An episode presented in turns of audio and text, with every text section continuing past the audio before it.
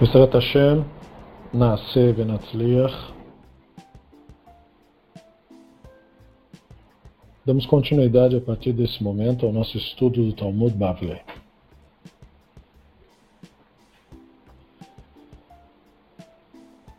Esse DAF, portanto, que está na tela, é o trecho onde paramos.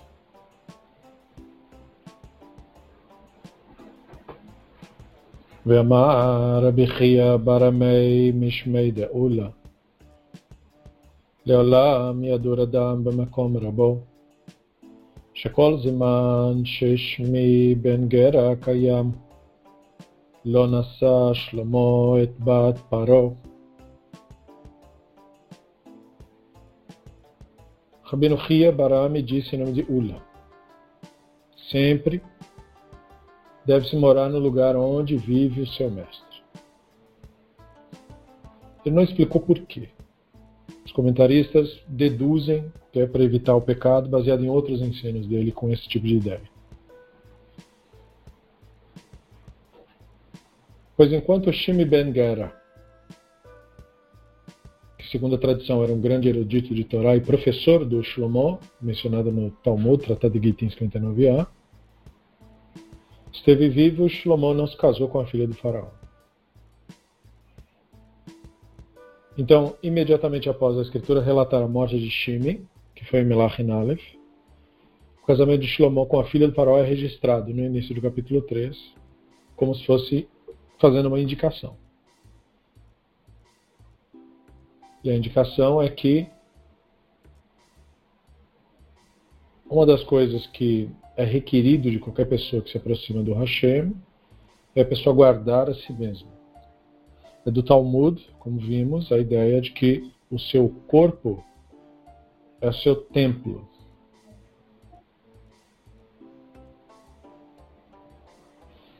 E esse é o motivo, e o único motivo, da Torá tem um verso que diz Lo yezonah betor bat Israel. Não haverá prostituta entre as filhas de Israel. Esse é o motivo. Não que o santo, bendito seja, se importe com a vida das pessoas em particular mas porque o corpo é o templo. Não simbólico. Literal.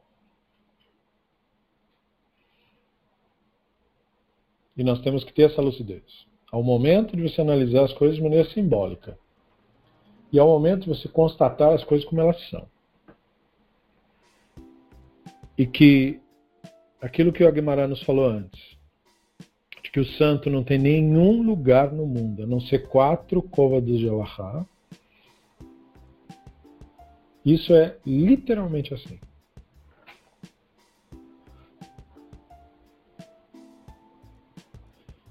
Portanto, é através da Neshama que você constata esse fato. E daí, quando o Shlomo se afastou do mestre, ele perdeu essa percepção.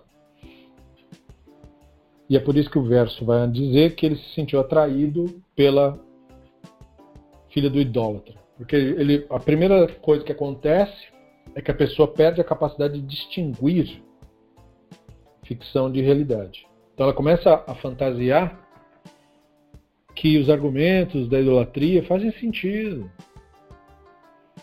Ela não está entendendo que não, é, não se trata de fazer ou não fazer sentido. Toda ficção faz sentido. Especialmente dentro da própria ficção. Não tem ficção que não faz sentido. Ficção que não faz sentido não vende. Toda ficção ela tem que se justificar. Não é do nada.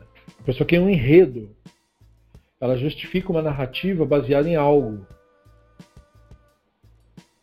um argumento que passe, no caso da nossa mente, pelo bloqueio que nós temos, natural, que filtra o que vai para o subconsciente e o que não vai. E esse bloqueio, geralmente, ele tenta, muitas vezes falha, mais falha do que consegue, mas ele tenta ser racional. Só que nessa de tentar ser racional, ele acredita em qualquer argumento. Ele não faz um. É por isso que tanta gente acredita em notícia falsa. Porque a pessoa lê alguma coisa e ela não tem esse hábito de olhar as coisas com senso crítico. E aí a pessoa já está sentindo as coisas. E aí ela acha que aquilo é uma confirmação de que tal ideia é boa e tal. Porque ela julga baseada em sensações químicas. E sensações químicas, elas podem ser induzidas. É algo que você pode criar artificialmente. Não é nenhum fato ou nenhuma verdade que mereça a sua atenção.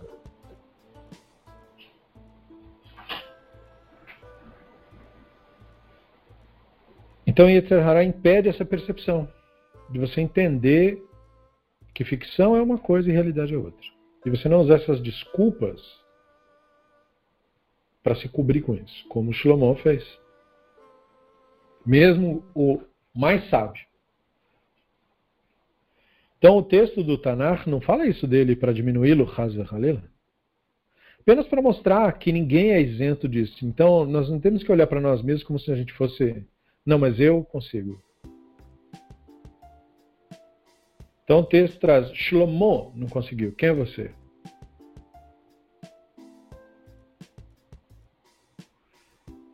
Então isso é um entendimento de como os rabinos construíram o judaísmo para nos dar as ferramentas para a gente construir o nosso. Esse judaísmo tem que ter cercas ao redor da Torá. Cercas ao redor da Torá quer dizer regras que impedem que você chegue sequer perto da possibilidade de violar um determinado preceito. Os rabinos chamavam isso de cerca. E eles não inventaram a palavra. Quem falou que era assim foi o Shlomo mesmo. Só que ele falou isso num provérbio que passa batidaço, assim. As pessoas leem, leem, leem. O que será que ele quis dizer com isso? Ele só está declarando o óbvio, porque ele tem um verso do Michelet que ele fala: quem quebra uma cerca, uma serpente o morderá. E a pessoa fica. Ué, o que, que Shlomo quer dizer com isso?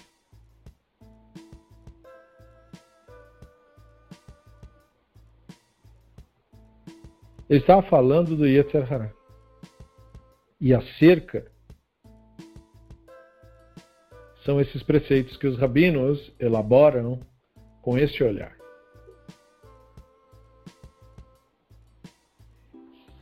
A gente tem que se resguardar, não confiar em capacidades. Nós temos que nos resguardar, porque o instinto, o Yetzar Hará, ele é absolutamente sério. Ele não se importa com ninguém. E é por isso que ele é a fonte de tanta mágoa, de tanta tristeza e de tanto conflito. Não é à toa também. O Yetzirah é cego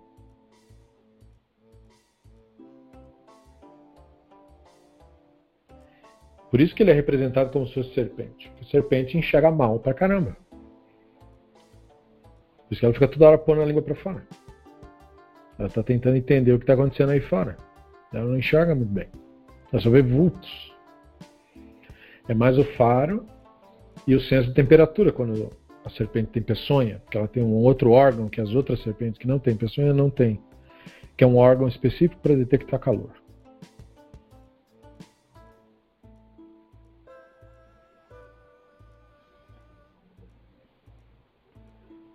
Então, os mandamentos rabínicos, eles não foram criados para exercer autoridade sobre ninguém, como é feito hoje pelas religiões.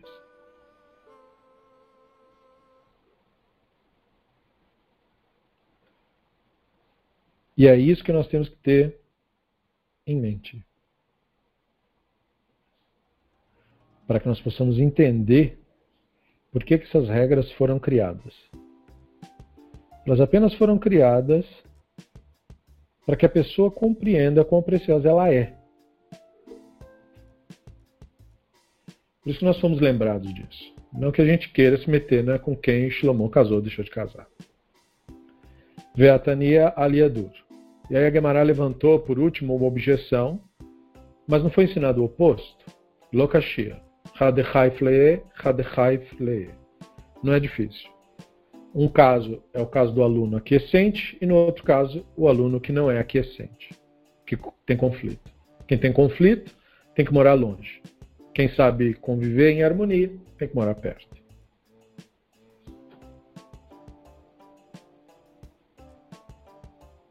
Amarav Huna Bari Huda. Amar Rabbi Menachem. Amar Rabbi Amei. Mai dichtiv.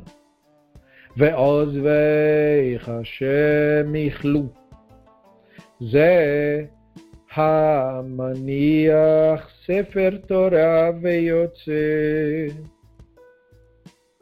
Então a Gemara volta ao tema de sinagoga e diz: O Rav Huna Bari Huda diz que o Rabino Menachem tinha dito que o Rabino Ami tinha ensinado. Qual que é o sentido prático, alárrico, portanto, daquilo que está escrito?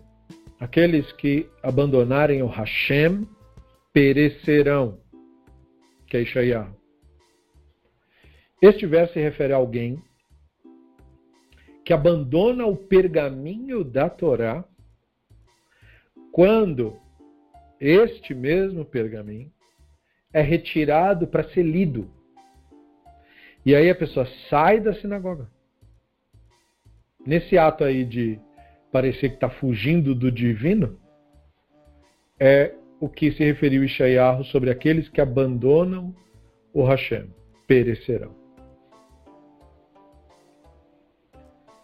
Então, abandonar o Hashem quer dizer abandonar o estudo.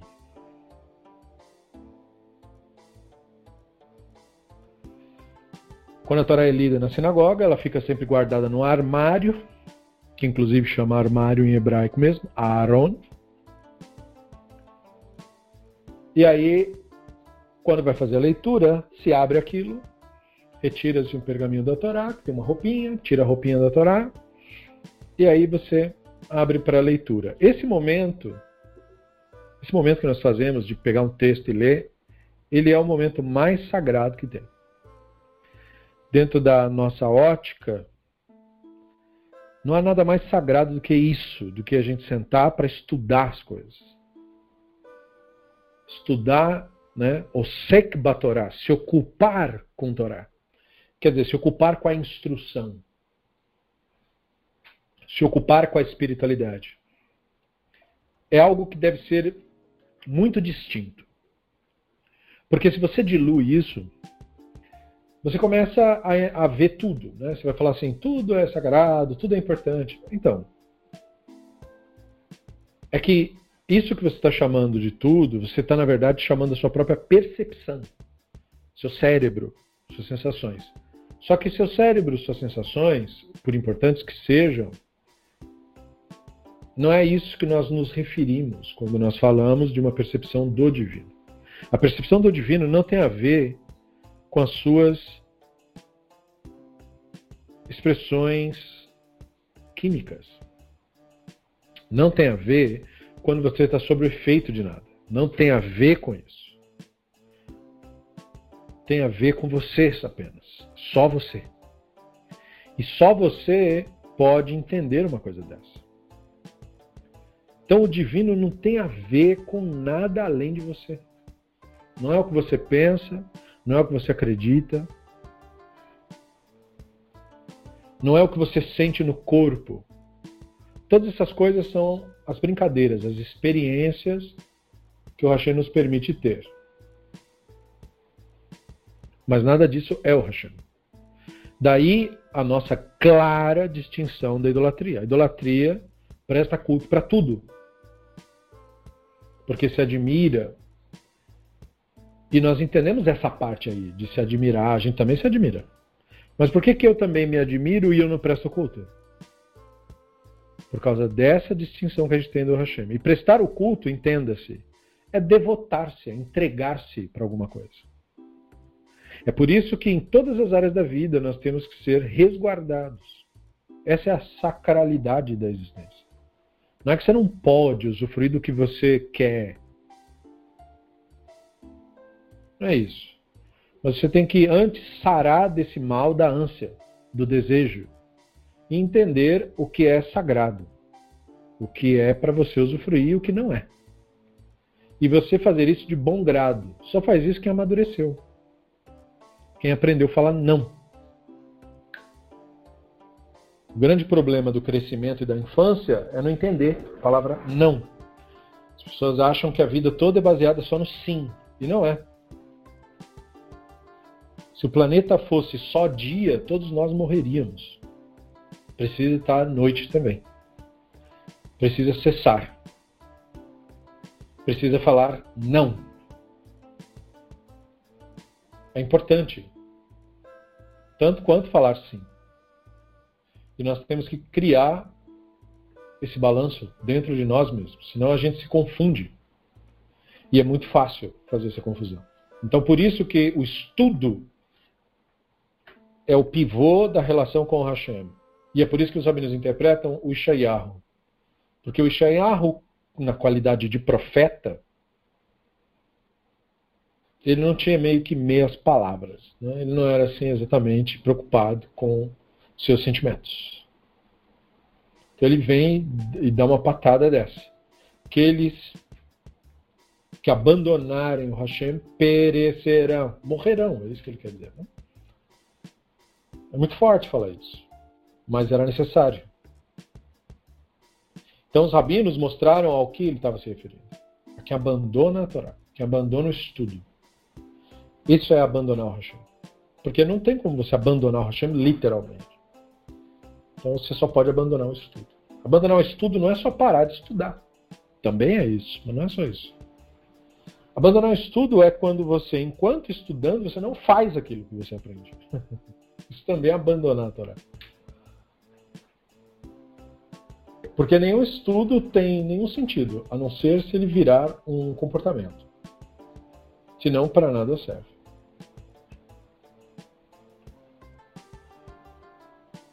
Rabi Abahu Nafeit Ben Gavra Legavra. Em termos práticos, a Gemara relata que o Rabino Abau saía entre uma pessoa que lia a Torá e a próxima pessoa que faz isso. Visto que o pergaminho é coberto entre uma leitura e outra, então coberta como se fosse fechado, aí não era considerado demonstração de desprezo, ou seja, ele era tão cuidadoso com aquilo que os rabinos falavam, o Abal, que ele já criava uma prática para ele na mesma hora, entendeu? Para ele não correr o risco. Então, o que a Gemara quer mostrar com isso é exatamente o que a gente estava falando há pouco não pode ficar só ouvindo, você tem que viver isso, senão você nunca tem a experiência. Baira Papa Ben Psuka Le Psuka Mau. O Rav Papa levantou um dilema, mas peraí, qual é a regra a respeito de deixar entrar, deixar entre um verso e o próximo? Se a pessoa deixar a sinagoga no meio de um verso e para o próximo. Você está lendo a Torá e dá uma pausa para respirar e vai para o próximo. Se a pessoa sai nesse momento. Porque ele fala, o raciocínio seria, afinal de contas, é permitido sair durante uma pausa no processo de leitura da Torá. Enquanto o verso é traduzido para o aramaico e a outra leitura ainda não começou. Porque no mundo antigo era assim. Você lê a Torá em hebraico, a maioria das pessoas não entendia nada ou entendia pouco, o entendimento era deficiente. Esse é o caso para muita gente hoje em dia. E aí tinha que ler no vernáculo local, que naquela época era o aramaico. Então, por isso o Targum de Onkelos é tão memorável, porque ele é a tradução aramaica por excelência. Inclusive há da parte do rabino Israel Drazin, a completa tradução do Targum Onkelos com comentários dele. Tem disponível no Play Livros, inclusive. É bem baratinho. Dado. Não, e é bem baratinho sem eufemismo mesmo. E, e justamente também dado o valor do negócio. Porque é muito difícil achar traduções comentadas por gente lúcida do Targum do Unclus. E o Drazen fez um excelente trabalho, recomendo. Então tinha que ler no vernáculo, porque as pessoas não podiam ter conhecimentos deficientes. Um conhecimento deficiente não é um conhecimento. Saber mais ou menos é a mesma coisa de não saber nada. Então é por isso que nós temos que ter uma real observação do nosso próprio suposto conhecimento. Existem coisas que você tem uma noção, você escuta muita gente, você... mas isso não quer dizer nada. Você não sabe isso. E especialmente quando estiver perante o mestre, é o mestre que fala. Esse é o sentido, é, no sentido da, de você lidar com o conhecimento.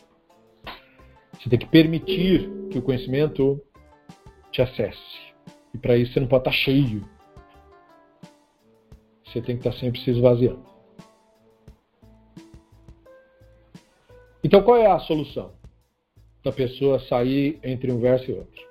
A Guimarães responde, Teiko. Não, não sei qual é a solução. Essa Teiko é uma expressão que quer dizer permanece assim, deixa assim. Deixa assim, Teiko. Mas e no caso entre. Ah, não sei. Aí eu já não sei. Então veja, né? Bem isso que a gente estava refletindo. Você tem que saber até onde vai o seu saber. Depois disso, admita, não sei. E tudo bem. E fica com isso. Não tem problema não saber. Não saber é melhor do que saber errado. Melhor que acreditar em mentiras é não ter o conhecimento.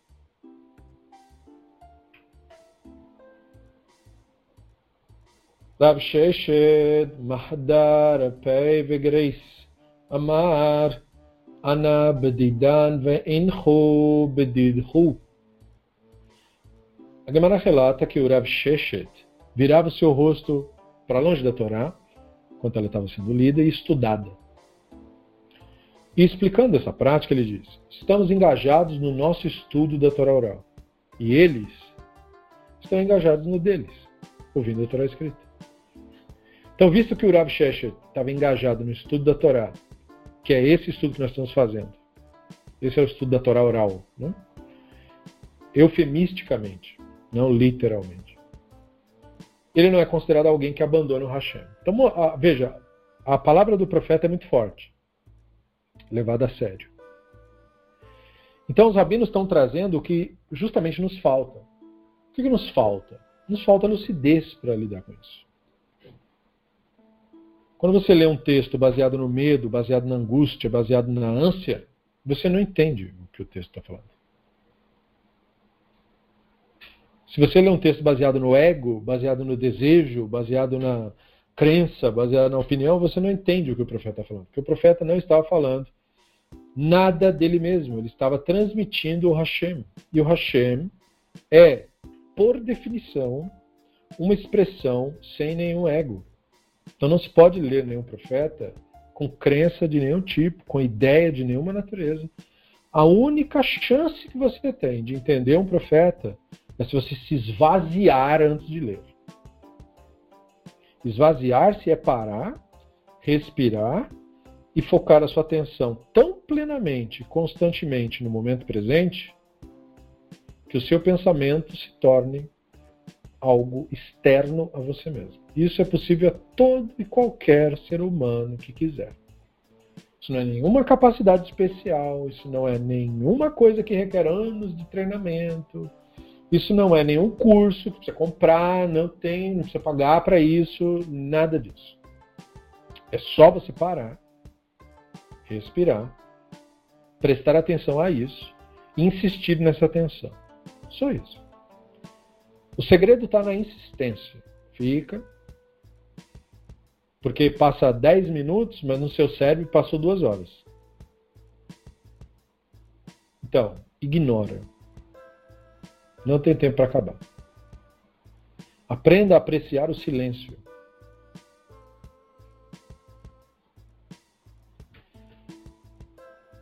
E esse é o segredo para entender profetas. Assim como é o segredo para entender qualquer mensagem do Hashem.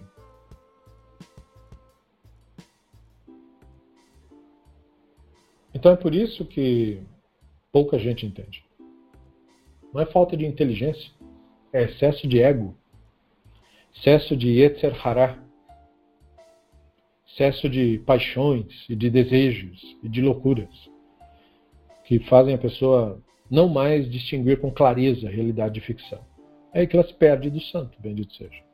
Porque ela fica imaginando que Deus é uma coisa sobrenatural. Não poderia ser, porque o sobrenatural não existe. Então como é que poderia ser isso?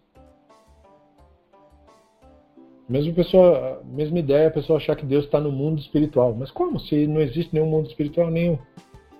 Isso é tudo loucura do ser humano. Não há nenhum desses delírios. O santo, bendito seja, está no mundo real mesmo. Tem outro mundo. É esse o mundo.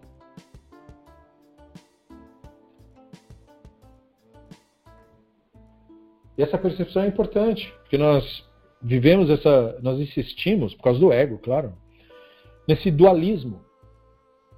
Não há nenhum dualismo. Por isso que nós dizemos, Shema Israel, Adonai Eloheinu, Adonai Echad. Por isso que nós estendemos a palavra final assim. Echad, que o Hashem é um, é esse o sentido. Não há dualidade. Então nós nos vemos nesse planeta e nós olhamos à noite as estrelas e nós dizemos: lá está o universo. Crie lá no espaço, a gente fala. Como assim? Você queria ir lá no espaço? Você já está no espaço. Ninguém te contou? Você está no espaço. Onde mais você estaria? Você está numa bola gigantesca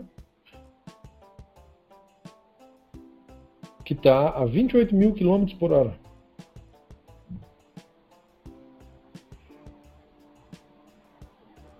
Girando ininterruptamente. Você está no espaço. Então nós temos essa ideia de que ah, se eu chegar lá eu estou no espaço. A gente, é uma loucura nossa, perceba. Nós temos que nos libertar desse problema do ego, do Yetzer Hará, porque o Yetzirah que inventa a dualidade. Por isso que as idolatrias têm essa característica. Como é que elas vendem as coisas para as pessoas? Porque elas querem afastar as forças do mal, eles falam. Eles não entenderam que o mal está na imaginação do ego, do Yetzirah. Portanto, da própria pessoa que está falando isso. É, é isso que a gente chama de mal. Mal só quer dizer daninho causa dano, faz mal para os outros, causa dano aos outros. Dano, ferimento, ferimento sentimental, ferimento físico, isso é dano. Yetzirah faz isso, causa dano. Nem todo dano é maléfico. Para fazer uma cirurgia, o médico tem que te cortar. Às vezes, para fazer um exame, ele tem que te arrancar um pedaço para depois eh, examinar com instrumentos apropriados. תביא לי מים בבקשה. Então, é muito importante que nós tenhamos essa clareza, para que a gente entenda por que, que nós fazemos essa distinção de Torá escrita e Torá oral, de texto e de jurisprudência. Ninguém pode ser escravo de texto nenhum como nós falamos em aulas anteriores, a religião não tem nenhum sentido sem você. Nunca nenhuma ideologia pode estar acima de ser humano nenhum. Nenhuma ideologia vale ser humano nenhum.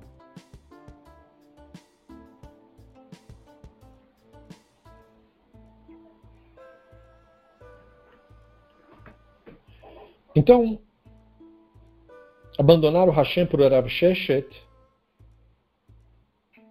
era na prática interromper o estudo da Torá oral. Portanto, esse estudo que nós estamos fazendo agora. Por que, que eu falei que isso não é literalmente assim. Porque, literalmente falando, o que nós chamamos de Torá oral é uma coisa muito, muito, muito específica. Não é exatamente, ou, ou não seria correto dizer assim, ah, o Talmud é a Torá oral. Isso não é certo. Precisamente, não tem problema. Ninguém morreu se fala isso. Mas não é assim a, a, a análise com precisão da coisa. Existem específicos ensinos que eles foram preservados e a gente não tem exatamente o histórico deles, a origem deles específica. Aí, por não termos essa informação, nós vamos pesquisar em como os sábios anteriores lidaram com isso. nós vemos também, nestes ensinos específicos, que nenhum sábio de nenhuma geração como é do costume deles, como vocês estão vendo. Nenhum questionou esses ensinos específicos. Não analisou, não, é isso, é isso, pronto.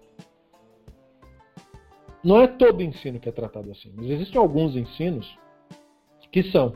Exemplo. Tem uma Mishnah que fala que você tem que pintar o tefilim de preto. Você veja, tefilim é feito de couro. Pode ser couro de vaca, couro de carneiro, mas você poderia pintar de qualquer cor. Porque é seu, tefilim, afinal, você vai usar ele como uma fita no braço para você rezar. E aí tanto faz. É seu o negócio. Pinta da cor que você quiser. Mas veio uma tradição dizendo que não, só pode pintar de preto. E existem diversas explicações para isso. Mas uma que, na verdade, é mais importante, na minha opinião, É porque o preto, ao contrário do que associam os idólatras, o que, é o preto para eles? As trevas, é assim? O mal, é assim?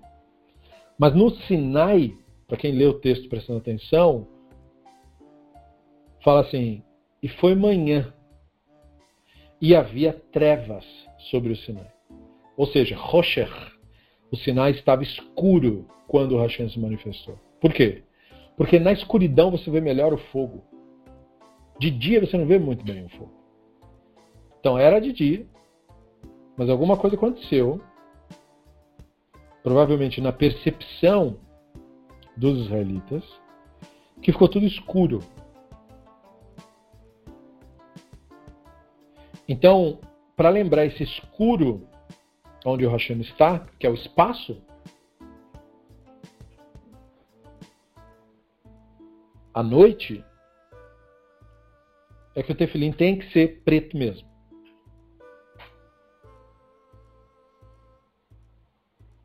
Para tirar um pouco de nós essa identificação com essas visões dualistas, que o, o do bem é a luz e o do mal é as trevas. Isso é bobagem. O Hashem se manifestou na escuridão. Ele fez isso para não matar as pessoas mesmo. Porque se for de dia, cega todo mundo. Então tinha que ser mesmo num ambiente escuro. Não um breu total. Senão pegou fogo, né? Mas tem que ser num ambiente onde a sua percepção não seja agredida pela luz forte. E o Hashem não agride.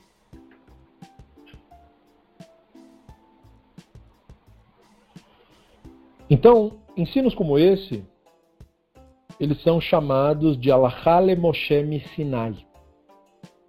Ou seja, essa foi uma regra, uma alahá, que veio de Moshe desde o Sinai. Desde o Sinai é um eufemismo para. Não sabemos quão antigo isso é.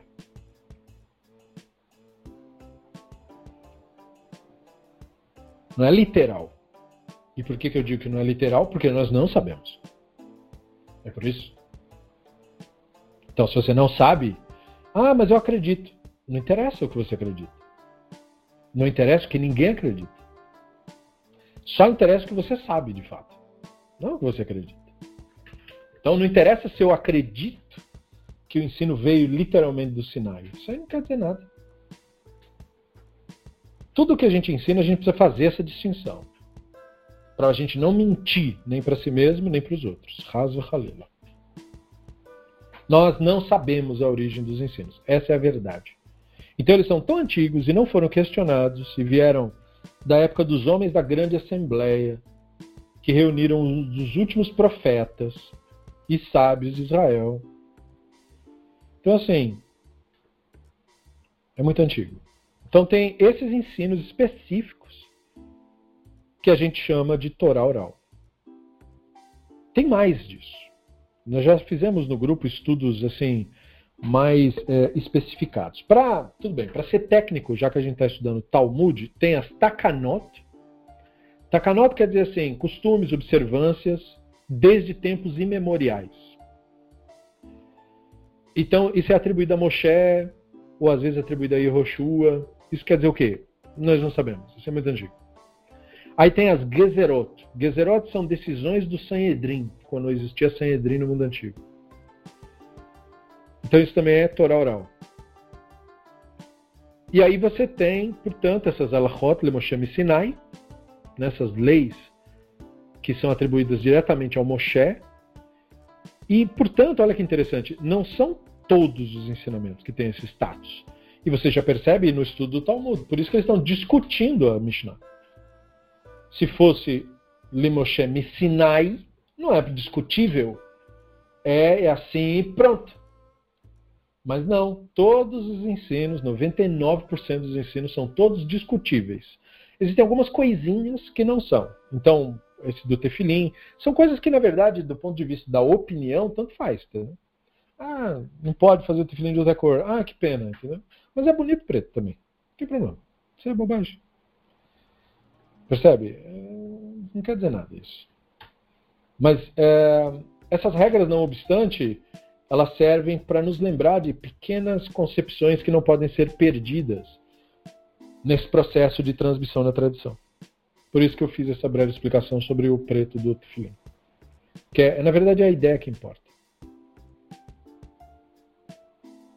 Amarav Chona Barihuda, Amarav Amei, Leolam, Yashlim Madan Beparashiotav in Tzibur, Shnai Mikrav Echad Targum, o Rav Huna Barihudá disse que o Rabino Ami disse: uma pessoa sempre deve completar suas porções da Torá com a congregação, com a sinagoga. Ou seja, você tem que ler junto até acabar. Sempre. Ou seja, na hora da leitura da Torá não pode conversar, não pode olhar para o lado, foca no que está fazendo. Essa é a ideia. A congregação lê uma porção particular da Torá, cada Shabat, né? E durante a semana anterior, cada Shabat, é necessário ler o texto bíblico da porção semanal duas vezes e a tradução uma vez.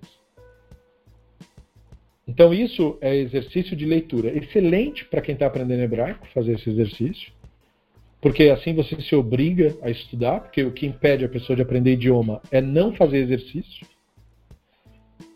Esqueça todas as fantasias de, ah, não tenho inteligência, não tenho método. Não tem nenhum método além do exercício. Esse é o método. Aprender qualquer coisa, aliás.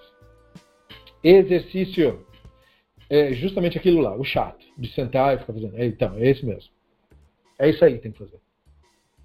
Então, para aprender qualquer coisa, você tem que fazer isso. E aí está uma regra que ajuda nesse processo. Tem que se ler a Torá em hebraico uma vez e o aramaico, que é uma leitura um pouco mais enrolada, trava-língua, duas vezes. E é claro, trava-língua enrolada para nós que somos de idiomas latinos. Né? Não é para eles lá no Oriente Médio, eles, os sons soam para ele de outro modo e é a nossa língua que parece estranha para eles. Eles não conseguem pronunciar às vezes nenhuma palavra sequer. Eu sei porque em Israel tinha muita gente que perguntava como fala isso em português? Não fala aqui em português. Você diz para a pessoa, ele não consegue dizer de volta. Muito legal. Mas a mesma coisa. Aí o russo me ensinou a falar oi em russo, mas é uma palavra gigante, assim, só tem consoante. Eu falei, não vou ler isso.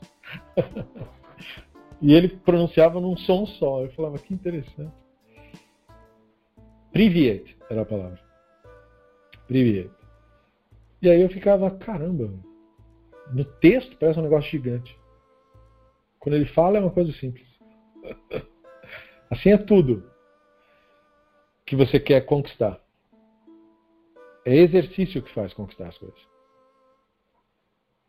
E a questão do exercício requer, às vezes, uma regra, uma motivação, que é o grande segredo, né? E essa é a motivação do, do aprendizado do texto.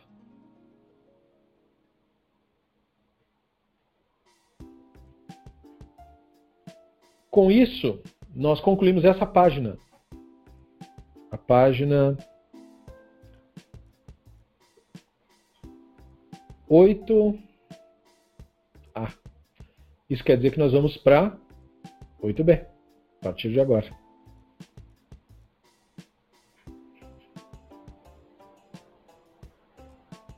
ואפילו עטרות ודיבון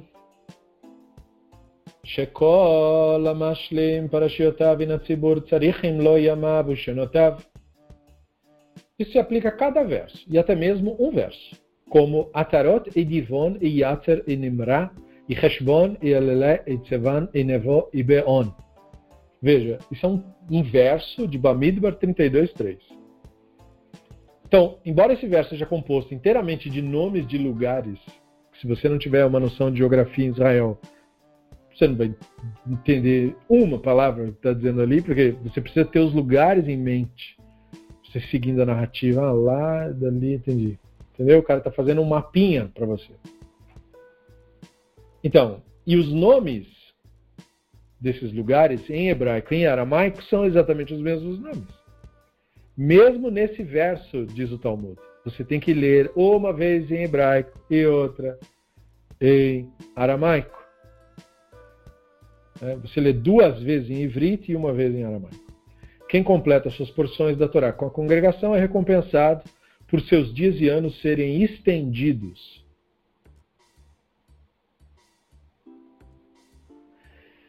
E aí vem o gatilho. Como assim? Quer dizer que ler a Torá você vive muito? Dependendo do tipo de vida da pessoa, isso não é uma boa notícia.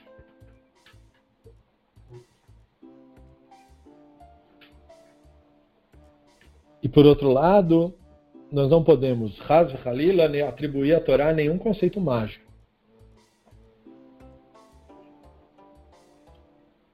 Com essas restrições da santidade que nós temos, como então entender que os dias são estendidos se você completa as leituras da Torá certinho, como se deve?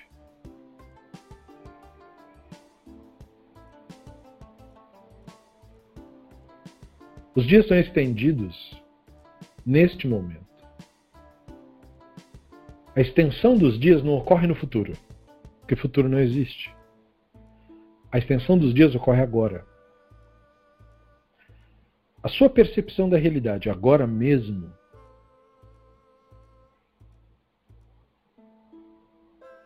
neste breve intervalo de silêncio que fizemos.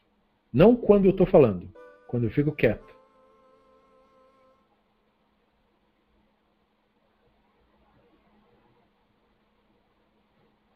Esta é a extensão dos seus dias. Porque você está neste momento experimentando a eternidade, experimentando o Hashem. O Hashem é manifesto nesta serenidade que você percebe nesse silêncio. Por isso que isso é uma recompensa. Se você fala assim, mas a pessoa não estava lendo buscando nenhuma recompensa, porque nós temos que estudar a Torá, como diziam os sábios, lishma. Lishma quer dizer pelo seu próprio valor, sem querer ganhar nada. Torá é como amor. O amor é uma coisa sagrada porque você não pode impor.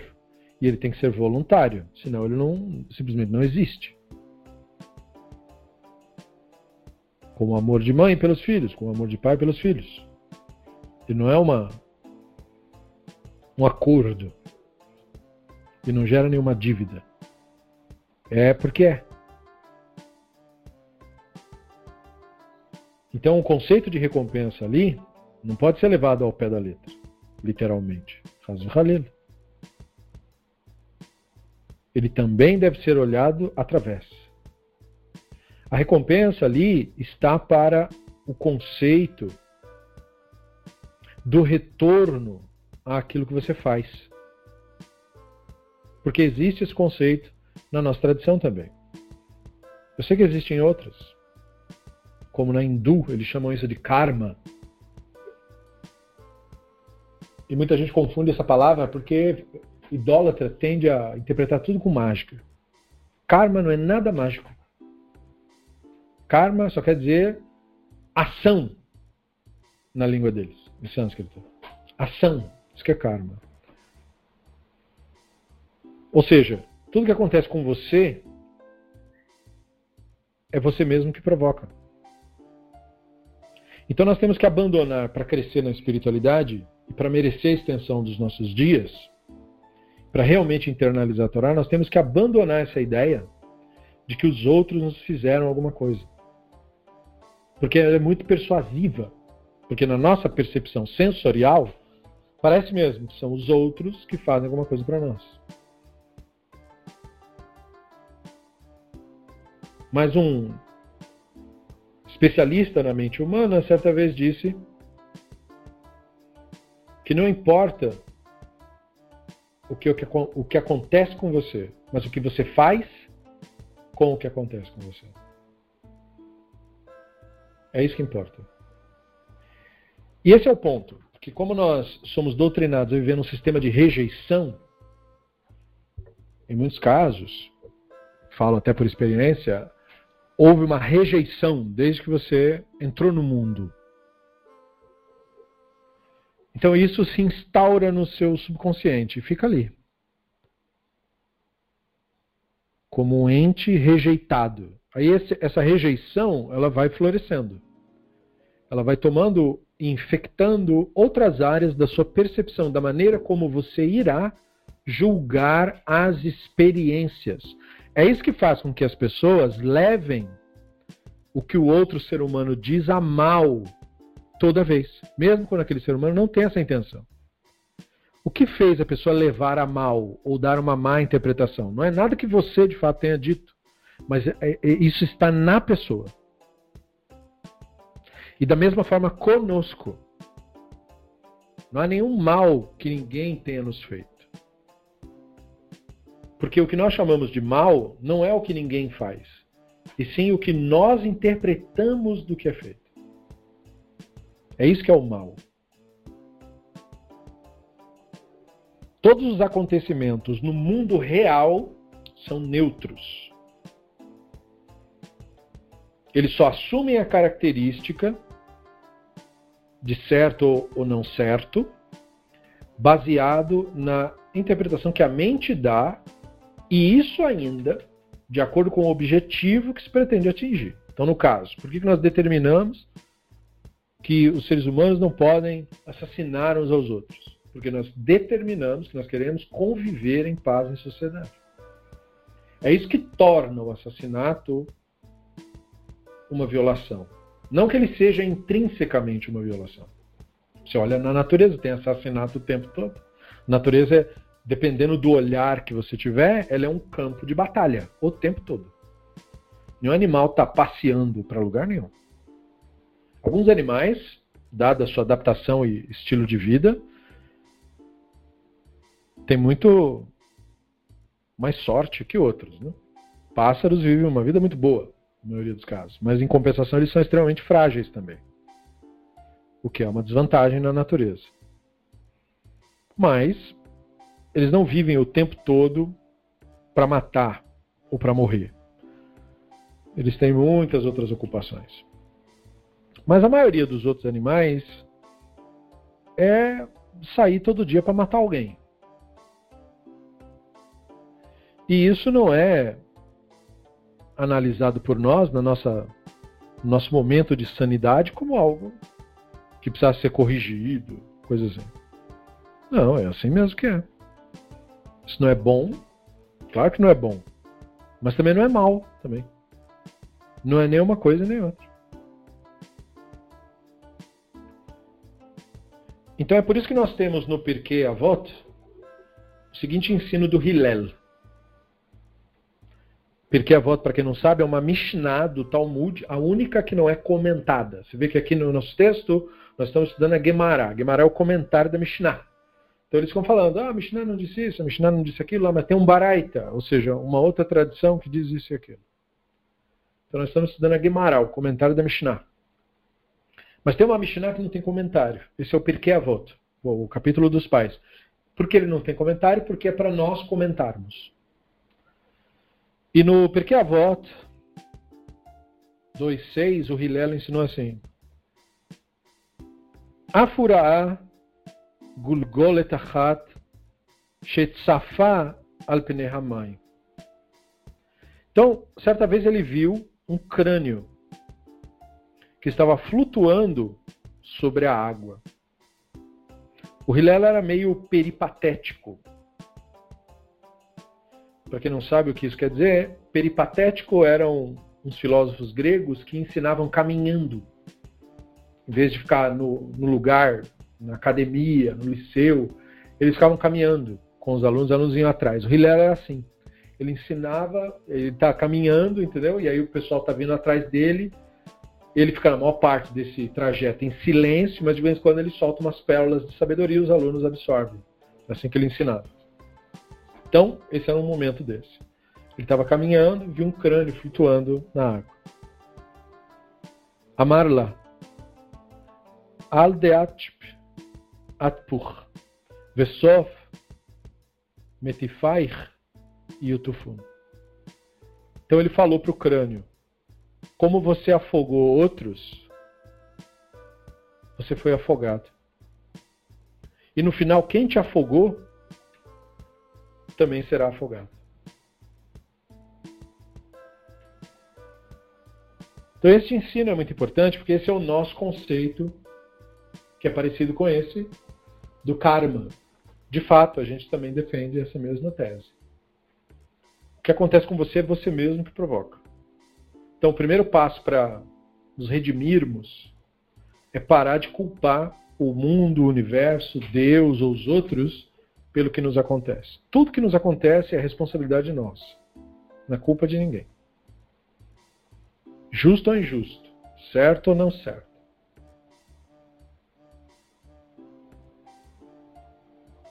E aí, quando você entende isso, perde-se o sentido de culpar qualquer outra coisa pelos seus infortúnios. Toda vez que surgir aflição e infortúnio dentro de você, você vai olhar para dentro de si. Você não vai projetar para fora. E isso é estender seus dias. Porque só assim a gente estende os dias. Quando você se enfurece, quer dizer que você está brigando com a realidade, com aquilo que é com o Hashem, portanto. E isso sempre resulta em morte.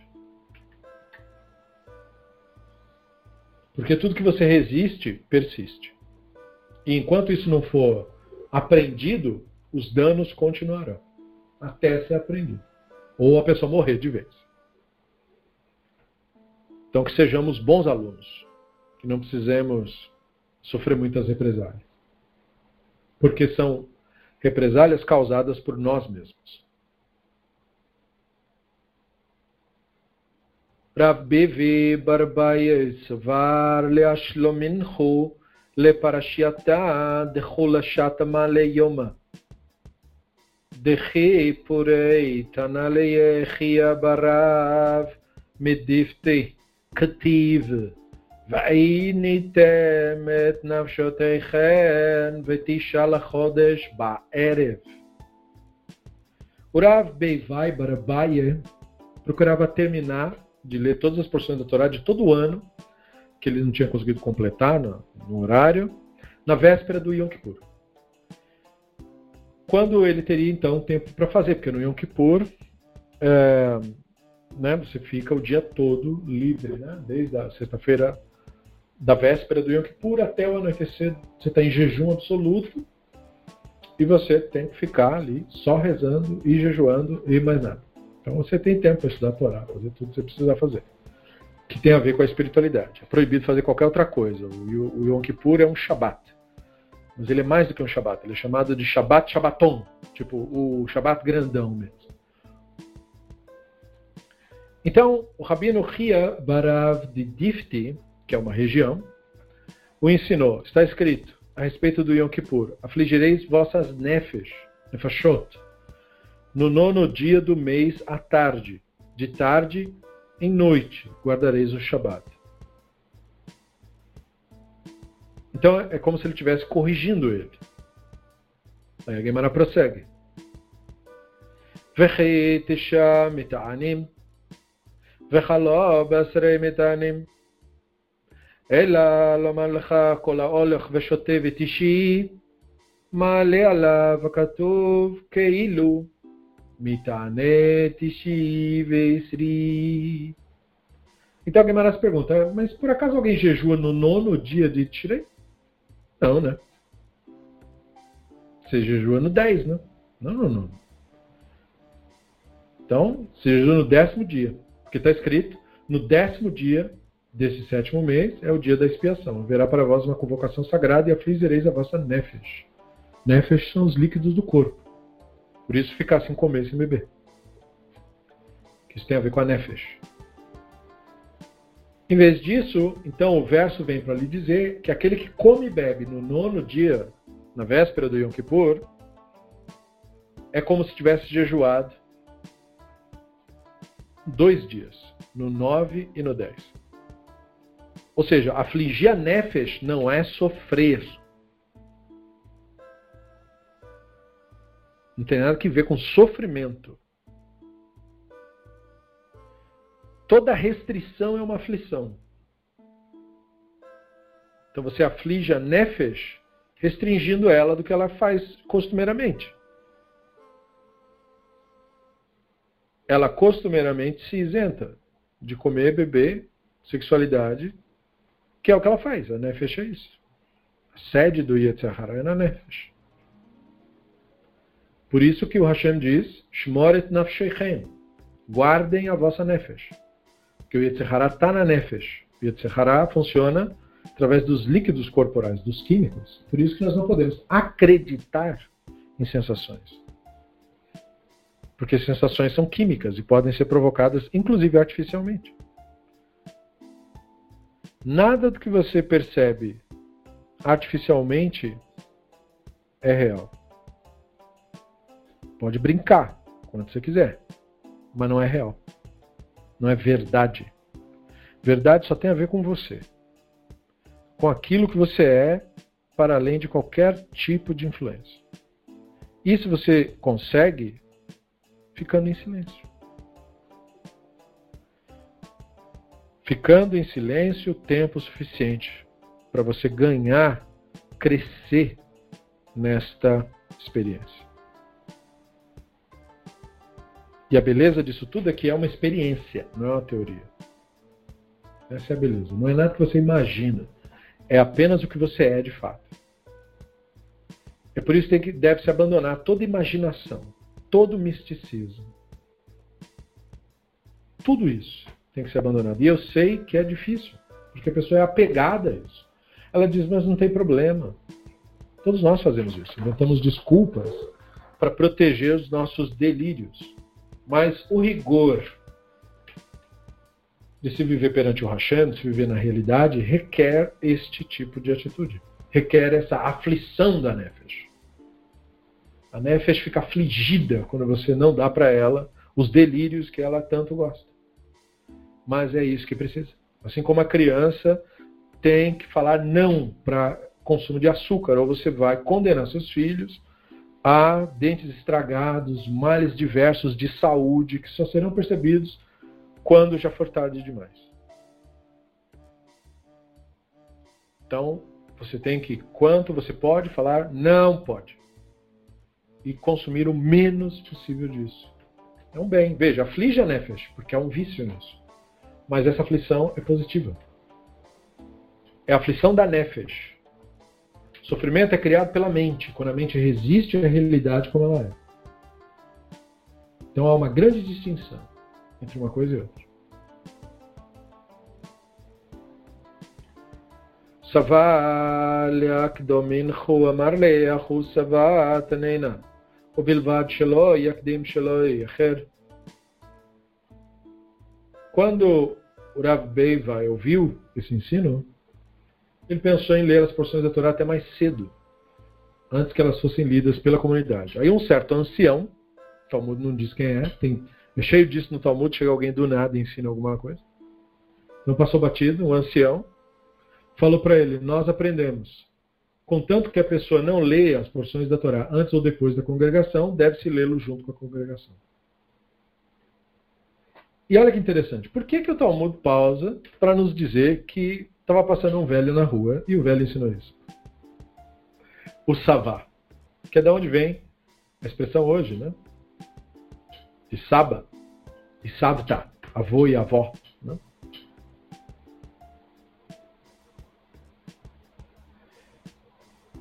Esse ensino é muito importante porque os sábios se orientam por um princípio. Nós escutamos a verdade, não importa a sua fonte. Então esse senhor, seja lá quem ele foi, pode até não ter sido assim, um sábio, um rabino. Mas o que ele falou naquele instante mereceu ser registrado. E os sábios do Talmud tinham essa sensibilidade. Talvez não é porque não sabiam o nome da pessoa. É que às vezes é um ensino tão antigo que se perdeu. Erro do copista, na hora que copiar manchou, a gente não consegue ler. Mesmo assim, o ensino tem que ser perpetuado.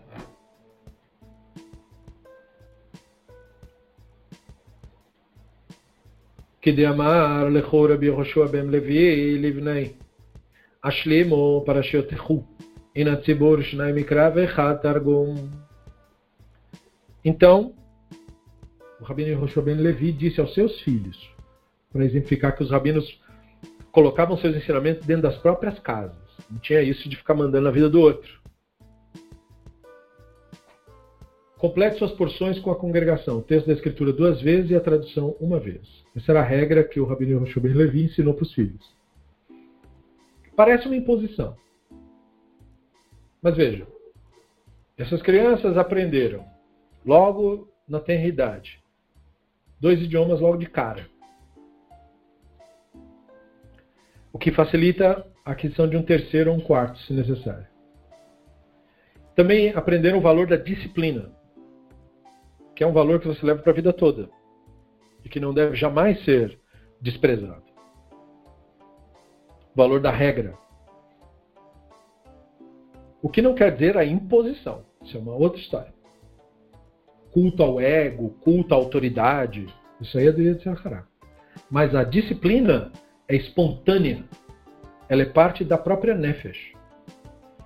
E parte da Neshama. Porque a Neshama é a nossa atenção à realidade. E tudo o que você faz prestando a máxima possível atenção vira um rito. Se você lavar a louça prestando o máximo da atenção, aquilo é um rito. Porque é a sua atenção que santifica qualquer coisa. Nada é sagrado por si só. Por isso que não existem objetos mágicos. Porque não há nada mágico naquilo. E nós temos que saber disso e afirmar isso. Não existe mágica em lugar nenhum. Então não existe nenhum objeto sagrado, nenhum objeto assim. O que torna algo sagrado, então? É a sua presença que torna. Porque não há nada sagrado a não ser o Hashem.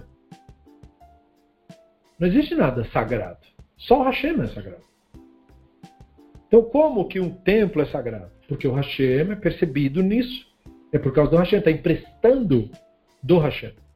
E quando uma coisa não serve mais para a percepção do divino, ela não é mais sagrada. É por isso que religiões judaicas fanáticas não são sagradas. Elas são profanas, elas são avodazará. Não precisa ter dúvida sobre isso. Não precisa ficar dodói por causa disso. Isso é só um fato. Porque aquilo que não manifesta a presença do Hashem, e a presença do Hashem une, a presença do Hashem pacifica, a presença do Hashem não coloca ser humano contra ser humano. É o oposto. Então, como essas seitas e grupos e loucos, eles condenam o outro para poder se auto-justificar, nisso está o Yetzirah deles.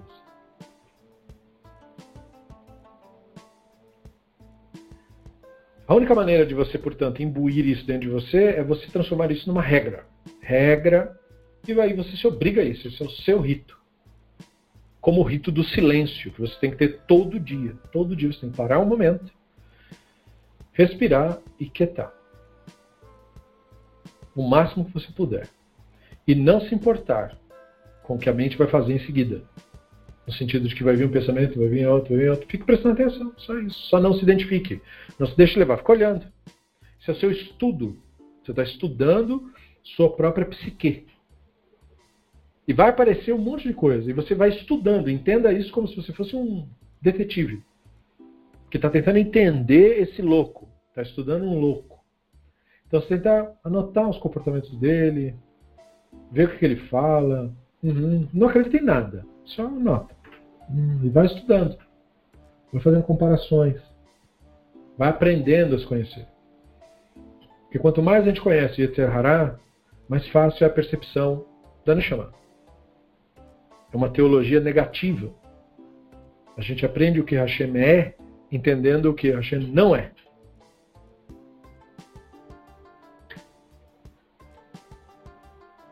Então, o que nos impede de plena compreensão do divino é porque nós ainda retemos crenças naquilo que o Hashem não é.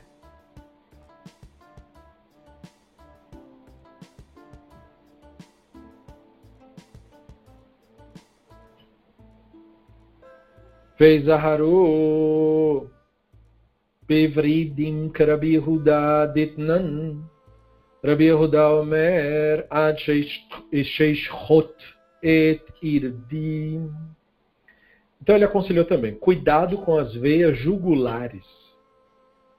De acordo com a opinião do Rabino Yehudá, como nós aprendemos numa Mishnah, a respeito das leis de abate ritual, Rabino Yehudá disse: cortar a traqueia e o esôfago no abate ritual de um pássaro não o torna kasher até que se corte também as veias jugulares. Embora isso não pareça necessário alarricamente, é apropriado fazê-lo para evitar que quantidades significativas de sangue permaneçam na árvore.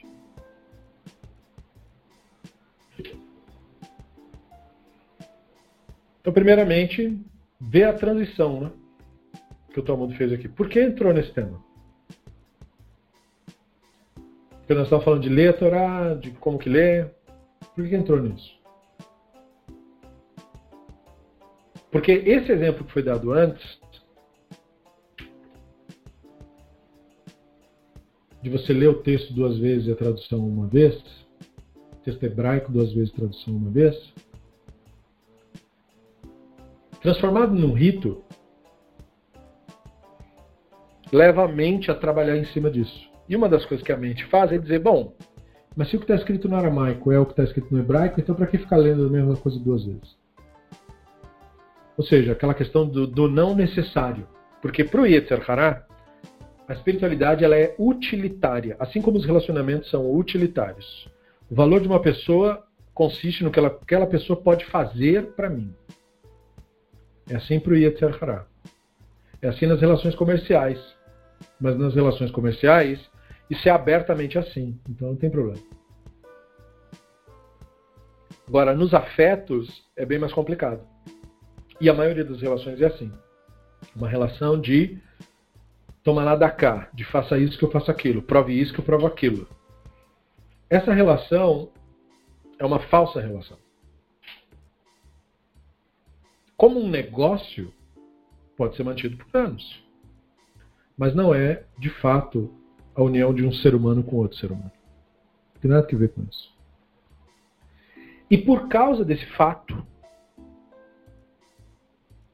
de você entender que a Allah não funciona de maneira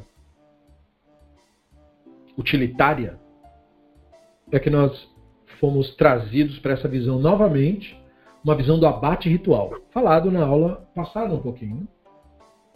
Inclusive fizemos uma advertência né, contra os que vendem a imagem de que fazem tudo caché.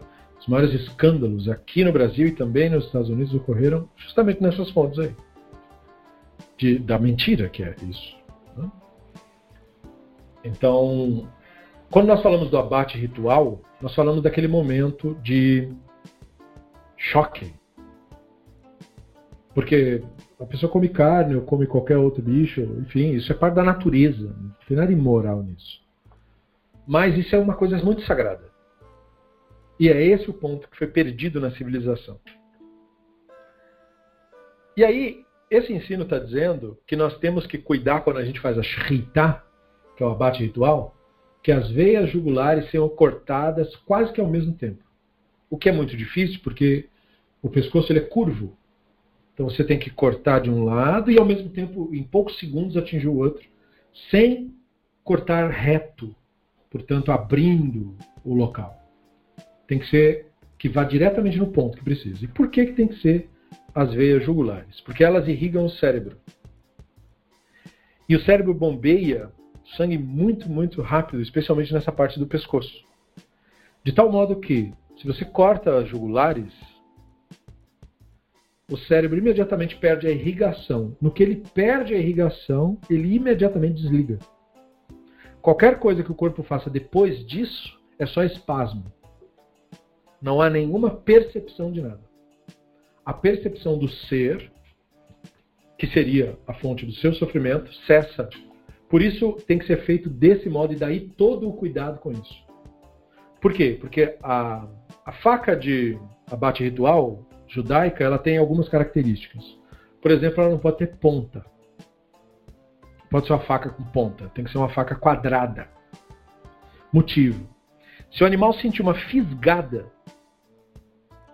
no momento do abate, não é kasher mais.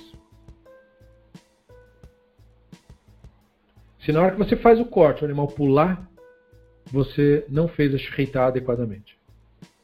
E aí o animal não é kasher. Por isso que eu disse que essas empresas e esses grupos fanáticos, que é, é deles, né, que são as marcas, que se vendem como kosher, merhadrin, não sei do que, tudo mentira. Essas pessoas só querem ganhar dinheiro e mais nada. Não há temor aos céus e muito menos preocupação com a sua existência. Ou com a existência de quem quer que seja. Isso precisa ser dito, porque é uma indústria que explora as pessoas um dos pontos de divisão do povo de Israel é justamente entre os que comem kasher e os que não comem. Porque, tipo assim, só gente rica consegue isso. Que é, é extremamente caro, só está nos grandes centros em nichos específicos. Ninguém tem acesso. Então é uma coisa elitizada, percebe? Feita de propósito assim, não é acidente demográfico. Tolo quem pensa assim. Isso é tudo proposital, é feito para dizer assim, ó, né? Pobres fora daqui.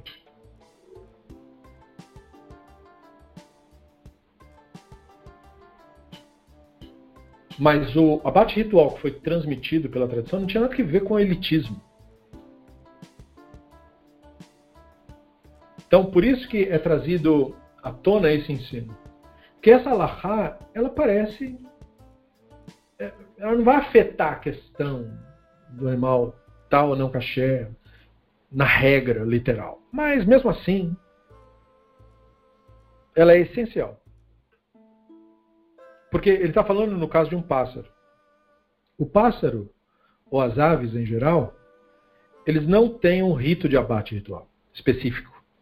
Não há abate ritual para ave especificamente. O abate ritual foi estabelecido para bovinos, para carneiros, para gado. É ali que a, a regra do abate ritual tem que ser seguida à risca. Senão não é kasher. Não é só o abate, né? Depois do que o animal é abatido, tem que olhar pulmões, tem que olhar a cor dos órgãos. Se tiver qualquer alteração, não é kasher de novo. Então não é assim, tipo, a vaca é kasher, não é só isso. O abate tem que ser feito certo, o sangue tem que ser extraído e enterrado e falado a brahá e depois os órgãos específicos que os rabinos determinaram tem que olhar e ver se está tudo certo, tudo saudável. E não preciso nem dizer que o animal não pode ter nenhum tipo de micose, né? nada, nada, nada, nada. Mais uma vez, por isso que eu digo que essas marcas não tem diferença nenhuma da que você compra no outro açougue. Não se iluda com isso. Não tem diferença. É capaz no açougue do Goi eles terem ainda mais humanismo do que no açougue caché. Porque quando você não mistura a coisa com religião, com ideologia, você faz só por questão do lucro, até por medo de tomar uma auditoria e não sei do que, o cara é muito mais cuidadoso. Já esses escândalos que ocorreram, dos caras venderem carne kasher podre, eu já tive a experiência direta. Eu nunca falo de nada que eu não tenha vivido, né? Saibam disso. Então, eu também conheci shortim profanadores completos, vestidos de ortodoxo como se fosse todo mundo. Mas o cara não dava a mínima para isso. E não era um e nem dois. É uma ideologia que existe. O objetivo é ganhar dinheiro. O Yetzirah está por toda parte. É importante ter essa visão. E não misturar isso com o que os rabinos dizem. Então, o abate ritual é uma coisa muito sagrada. Mas ele é tão sagrado que é por isso que ele só era permitido no templo. E quando Israel fosse abater individualmente, tinha que seguir o mesmo rito que era feito lá no templo. Que é o rito do abate ritual que deveria ser seguido à risca. E isso considera a vida daquele ser vivo. Então, mesmo no caso das aves, que não tem regra, não faz diferença se uma pessoa decepa uma ave ou se ela faz o, o, o rito como se fosse um bovino, o Talmud está dizendo, faça como se fosse um bovino. A mesma regra se aplica. Mesmo respeito, mesmo temor. A vida do pássaro não é menor que a vida de uma vaca gigantesca. É a mesma vida. É a mesma nefesh. Inclusive a nefesh da ave, a nefesh do animal, é a mesma nefesh nossa. Por isso que tem que ter essa empatia.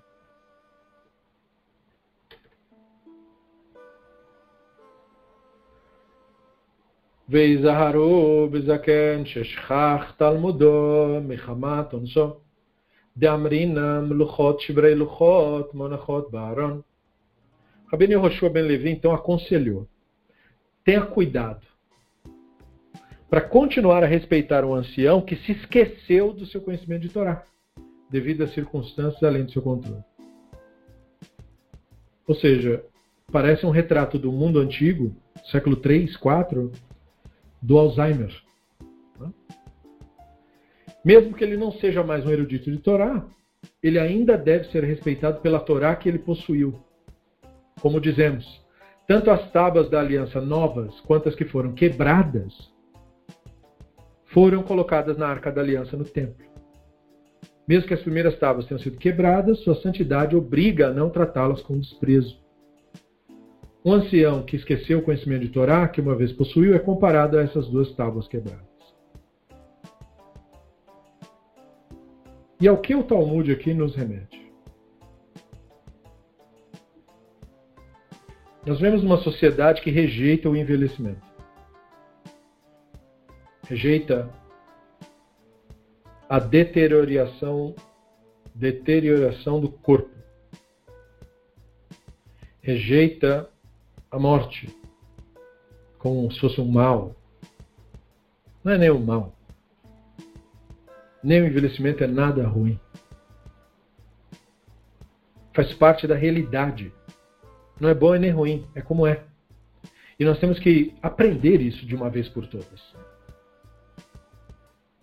Porque isso impacta profundamente, por exemplo, as relações. O cara abandona a mulher porque ficou mais velho. Como se ele não fosse ficar também. É o delírio do Yetzer Hará. Só uma pessoa absolutamente insana faria isso.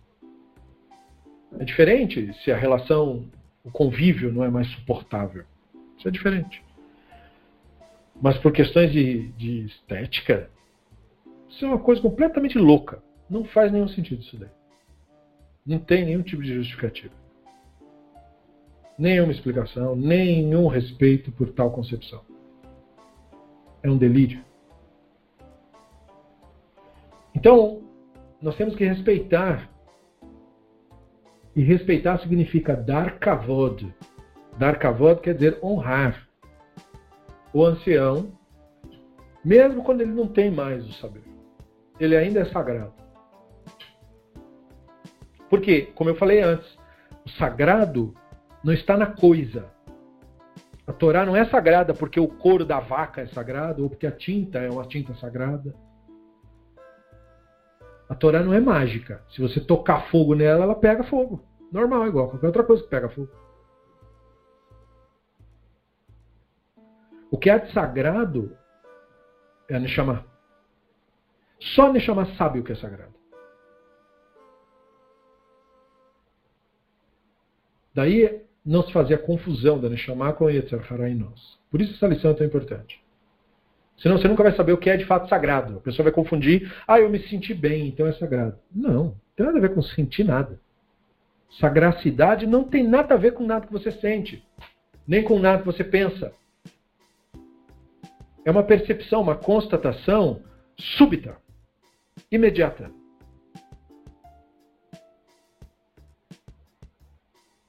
É como enxergar, ouvir. Você não faz isso acontecer. Isso simplesmente acontece. Assim é a percepção do Hashem. Você não faz isso acontecer. Isso simplesmente é. Pronto. Você não tem nenhum controle sobre isso. Então a Neshama percebe o sagrado. E quem é lúcido percebe o sagrado na idade. Quem é lúcido faz isso. É a lucidez que permite essa percepção.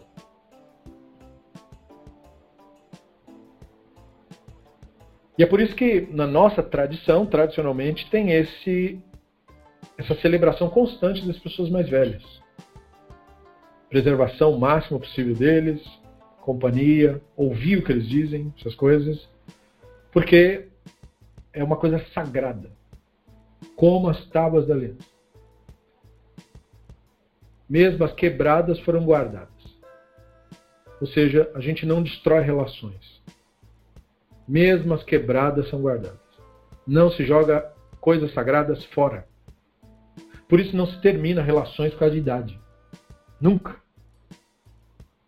Porque as nossas relações não podem ser utilitárias. Se for utilitária, aí a pessoa vai dizer, mas o velho não serve para nada. Que queime a língua de quem fala isso. Hasv Halila. O nosso envelhecimento nos aproxima de mais e mais lucidez, mais e mais com a verdade da existência. Então isso não é uma coisa para ser lamentada de maneira nenhuma.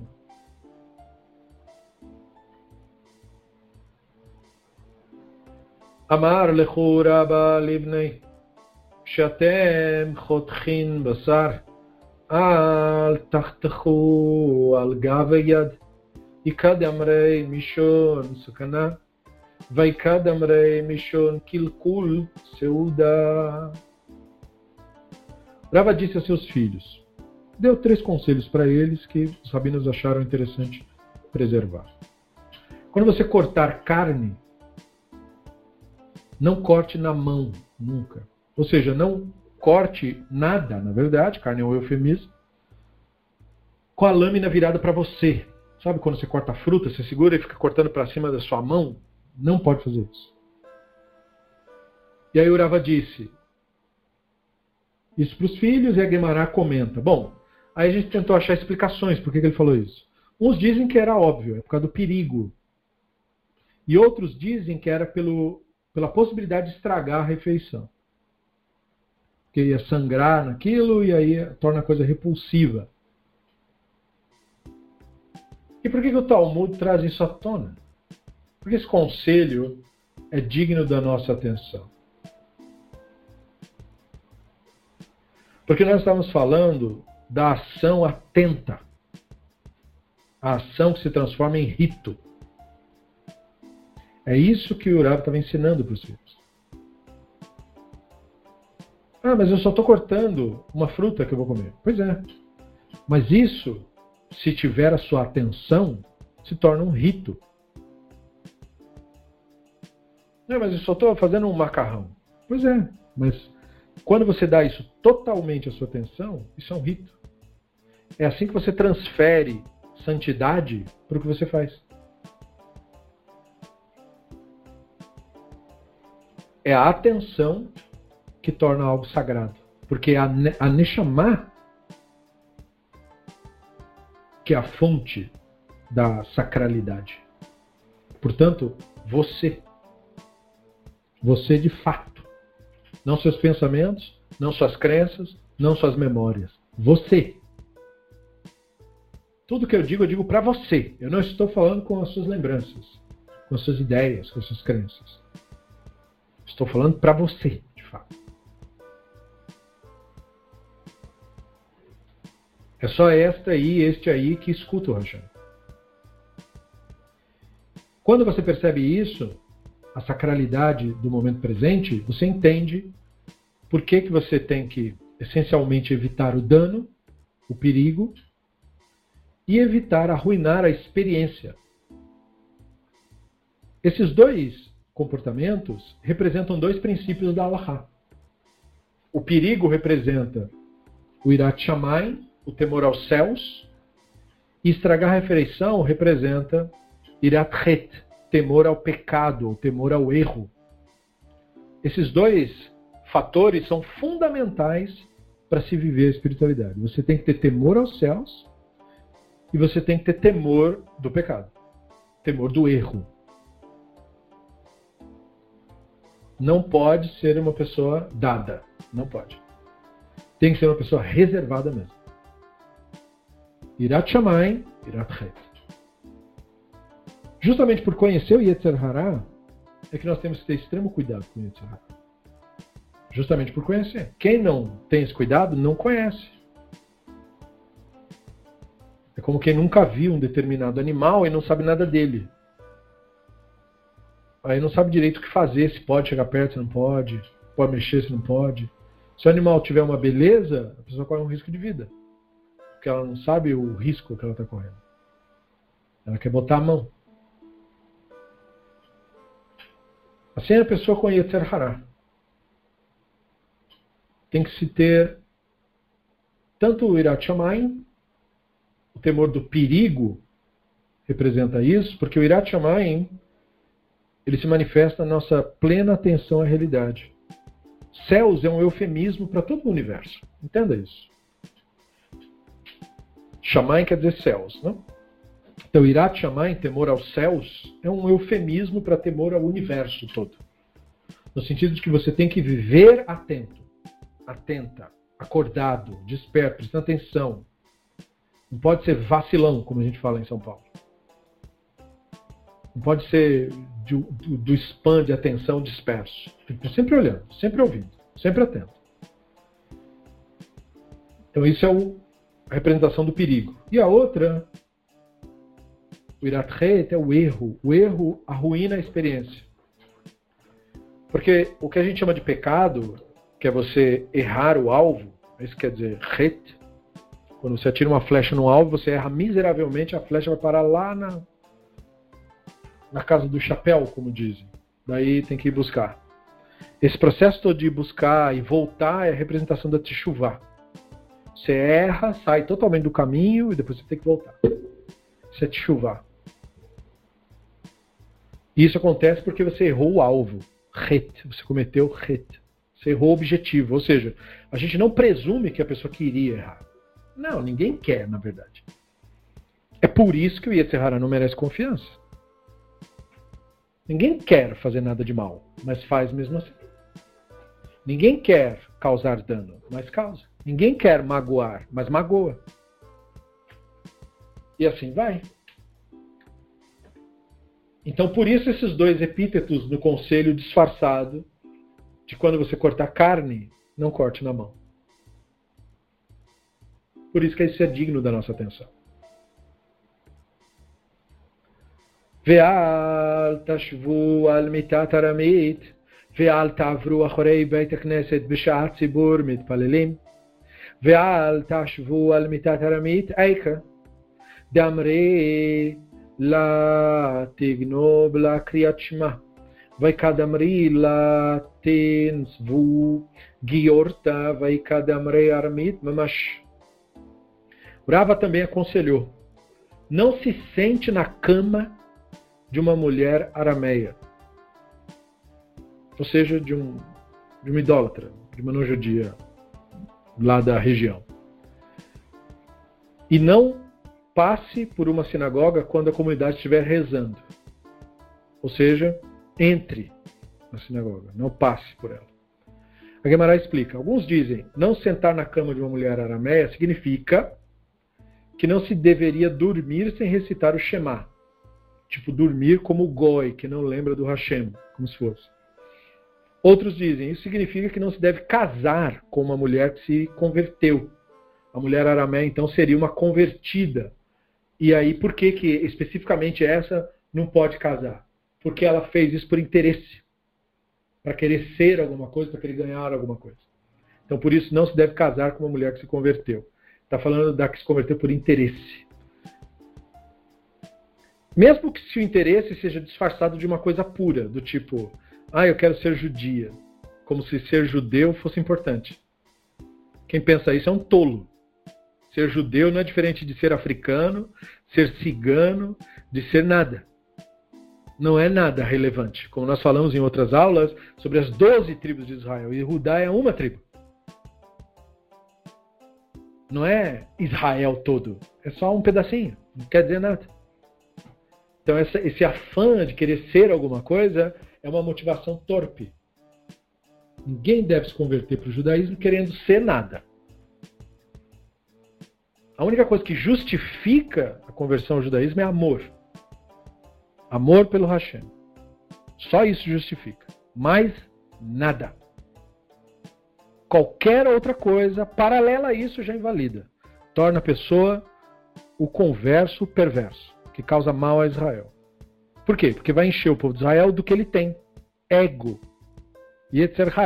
É por isso que os grupos fanáticos têm nas suas fileiras, na maioria esmagadora, eu falo isso porque aprendi lá na Yeshiva, conhecendo as pessoas e ouvindo as histórias de cada um, 90% é tudo gente convertida. Que depois de convertido, aí mente que é convertido, evidente, porque a pessoa tem esse preconceito, ela acha que por ser convertido ele é menor, né? Que o outro, é aquele mito do sangue, mito racial, né? O sangue. Então aí a pessoa vai dizer o quê? Depois que ela se converte, ela mente não, eu sempre fui judeu, minha avó, começa a mentir de vó, começa a mentir da família, negando a, a própria ancestralidade. Ou pior, se a pessoa faleceu, mente que a pessoa era judia sem a pessoa ter sido. Mente uma história. Isso tem consequências no subconsciente da própria pessoa que faz isso. Como nós falamos antes, todo mal que você vive é você mesmo que causa. Mentir para si mesmo como já dizia Renato Russo, é a pior mentira mesmo. Não é frase de efeito, não. Essa é a pior mentira porque ela causa um mal muito grande. Qual? Ela afeta a sua percepção da realidade. Sua percepção da realidade é o seu preciosíssimo e raríssimo contato com o divino. Como que você vai colocar isso em risco? Só se você não se importa mesmo. Porque quem se importa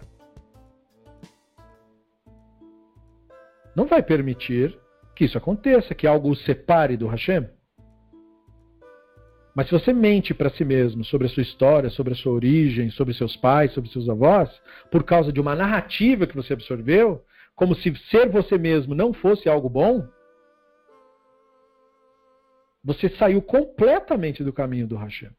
Porque o Hashem não te criou outra coisa além do que você é de fato. Então, como que a pessoa pode rejeitar isso como se isso fosse menor? Isso é simplesmente loucura. É nesse ponto que os sábios dizem que os convertidos são para Israel como uma sarna. É disso que eles estavam falando. Não das pessoas boas e justas. Mas eles estavam falando das pessoas que trazem o seu ego. Aí esses caras viram religiosos, começam a frequentar Yeshiva. Aí funciona assim. Você começou a frequentar Yeshiva, você é rabino automático. Não é por nada. É que você tá lá, chapelão, igual a todo mundo. Entra e sai daquilo ali, qualquer lugar que te vem, é o rabino. É tipo, você é o rabino, entendeu? E aí você estuda todo dia. Passa um ano, passa dois, você começa a decorar algumas coisinhas. Aí a pessoa começa a acreditar em si mesma. Achar que é muito sábio. Não há sabedoria no ego, porém. Não há sabedoria no Yetzirah. Nenhuma, zero. Citar versículo de Bíblia, ficar repetindo o que Urashi falou. ficar repetindo o que o Rashban disse, decorar o que o Ibn Ezra disse, isso aí quer dizer muito pouco. Hoje em dia, isso é uma atividade totalmente idiotizante. Porque está tudo escrito. No mundo antigo eles decoravam porque não tinha livro. Eles tinham que decorar, senão não tinha como estudar. Hoje em dia não é necessário nada disso. Em vez de se dedicar para decorar alguma coisa, exceto quando é disciplina que precisa decorar, como matemática ou estudo de idioma, né, tem que decorar algumas coisas. Mas quando se trata da espiritualidade, espiritualidade não tem nada a ver com decorar nada. Você não tem que saber nada de cor. Você tem que saber distinguir o que você sabe de fato do que você não sabe, para você começar a perceber quando o ensino começa a fazer parte de você. Ele vai ser naturalmente parte de você. Você não fez força para nada disso.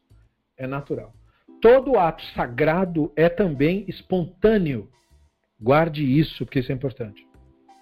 Todo ato sagrado é espontâneo.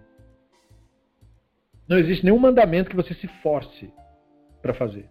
Se você se força para fazer, não é um mandamento. É preciso ser espontâneo. É preciso isso. Senão não vale nada. É como amor. Amor que é cobrado, que é pago como dívida, é uma loucura, não é amor. Ninguém te deve amor nenhum. Porque se você tivesse amor, você não geraria nenhum tipo de dívida. Amor não cobra nada.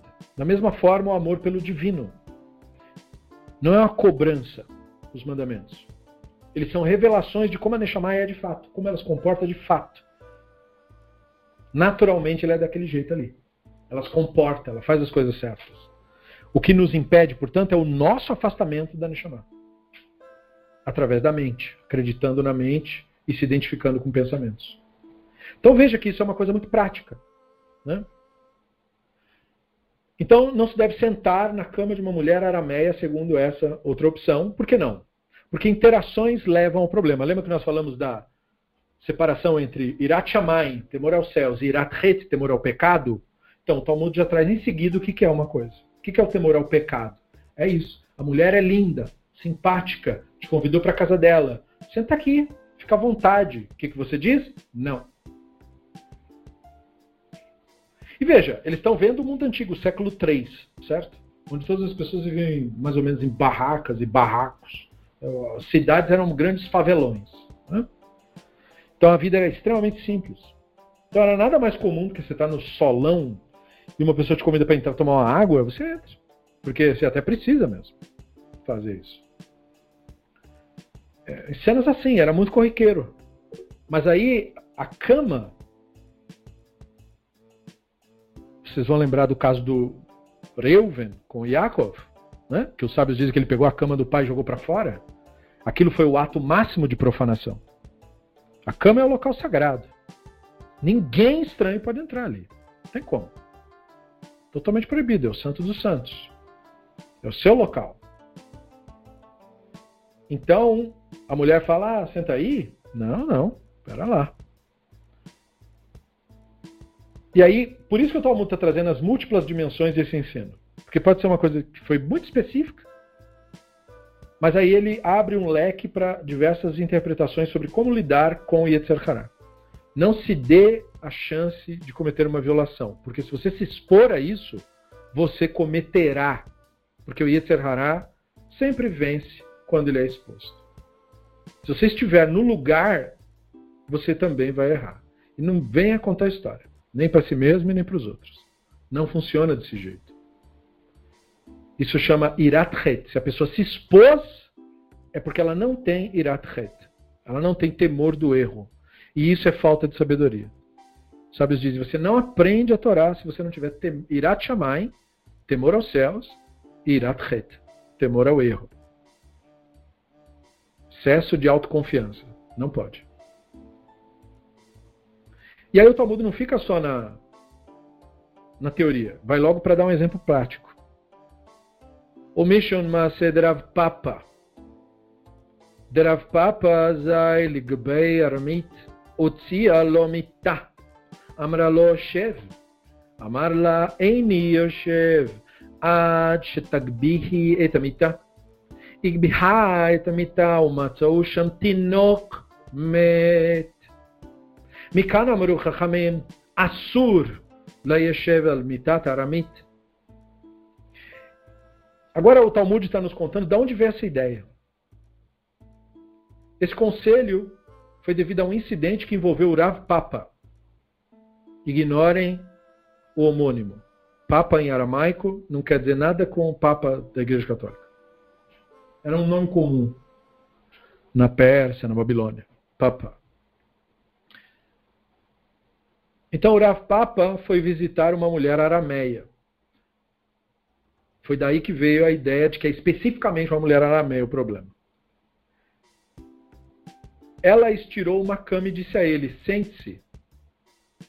Ele disse a ela: Eu não vou sentar até que você levante os lençóis que cobrem a cama. Ela o fez e eles encontraram um bebê morto lá.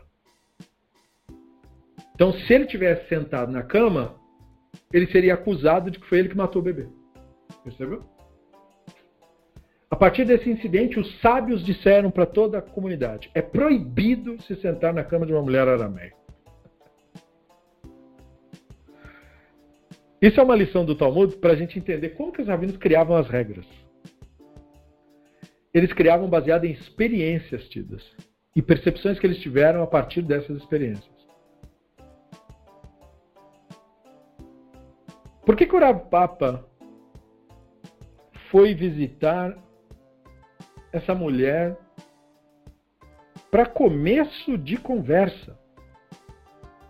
Alguém poderia perguntar que diabos ele foi fazer lá?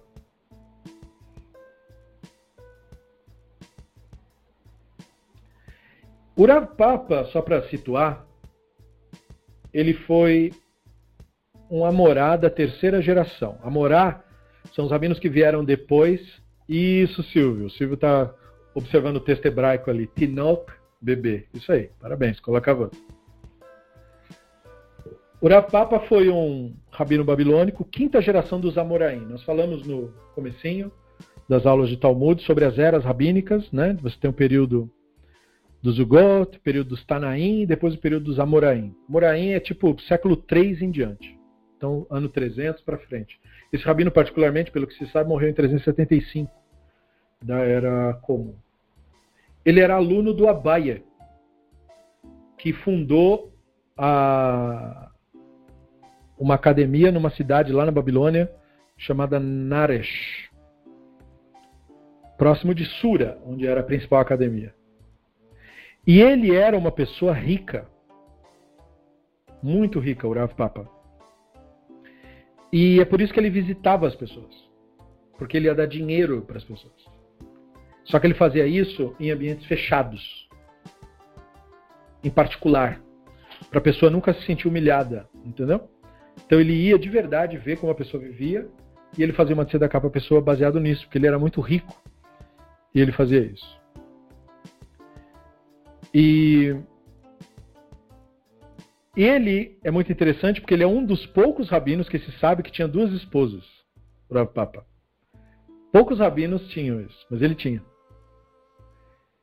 E não é proibido pela Allahá, né? Que fique bem claro. Até quatro pode ter, na verdade. Mas o Rav Papa, então, ele tem todo esse background só para você entender o que, que faria ele ir na casa da mulher. Provavelmente ele foi fazer tzedakah, que era o que ele fazia. E ele era um cara muito entendido, assim, culto, viajado, múltiplos idiomas, bababá. Né? Aquela coisa de gente rica mesmo. E aí essa mulher, portanto, ao oferecer a cama para ele sentar, estava oferecendo a si mesma. Porque essa é a linguagem. E eu não estou nem julgando a mulher, porque o Papa era uma grande figura. Ela pode ser uma sapiosexual, que são aquelas pessoas que têm atração por gente inteligente, ou que elas acham que é inteligente também. Muitas vezes é só um delírio da cabeça da pessoa, né? Mas às vezes ela acha que alguém é interessante, inteligente, e ela se, se interessa. Essa mulher provavelmente era assim, porque o Rafa era muito, muito culto. Então ele visita para fazer uma coisa e ela já estira a cama. nada sutil, o que em vários momentos não é uma coisa necessariamente ruim. Né? Mas aí ele não confiou. É, essa é a lição que nós temos que trazer. Veja, uma bela mulher, né, quer uma experiência, ele já tinha mais que uma esposa, é como se ela estivesse dizendo, aceito ser a terceira, tranquilo, né? E aí ele falou, eu não vou me sentar. Veja, ele brincou com ela. Eu sento sim, né, como se fosse. Mas só se você levantar o lençol. Então a mulher, nesse afã de, ah, só preciso fazer isso, ela esqueceu do que ela tinha preparado. E aí tinha um bebê lá. Como aquele bebê morreu? O que, que diabos aconteceu? Como que tinha um bebê na cama? Não sabemos. Veja que loucura isso. Tinha um bebê morto lá. Quanto tempo? Morreu de quê? Era da mulher arameia. O que se sabe dos arameus? Os arameus sacrificavam filhos para deuses. Isso é uma das razões dos rabinos proibirem se casar com essas mulheres. Você ia ter uma mãe que um belo dia você ia sair para trabalhar e no final ela resolveu oferecer teu filho a mulher. Daí o que, que, você vai fazer? Enlouquecido? Você vai matar a mulher? Provavelmente é o que vai acontecer. Então, tipo, não dá, né? Não dá para confiar numa pessoa que vai, por causa de religião, cometer um ato de loucura. Então os rabinos falam: não, você vai confiar? Você vai querer construir relação com gente que não sabe distinguir realidade de ficção? Ah, porque é tão legal, é tão bonzinho. Ninguém que carece de lucidez é bonzinho. Todo mundo que vive no ego vive com uma específica narrativa em mente. A pessoa seguirá aquela narrativa, sorrindo, mesmo que seja para matar alguém.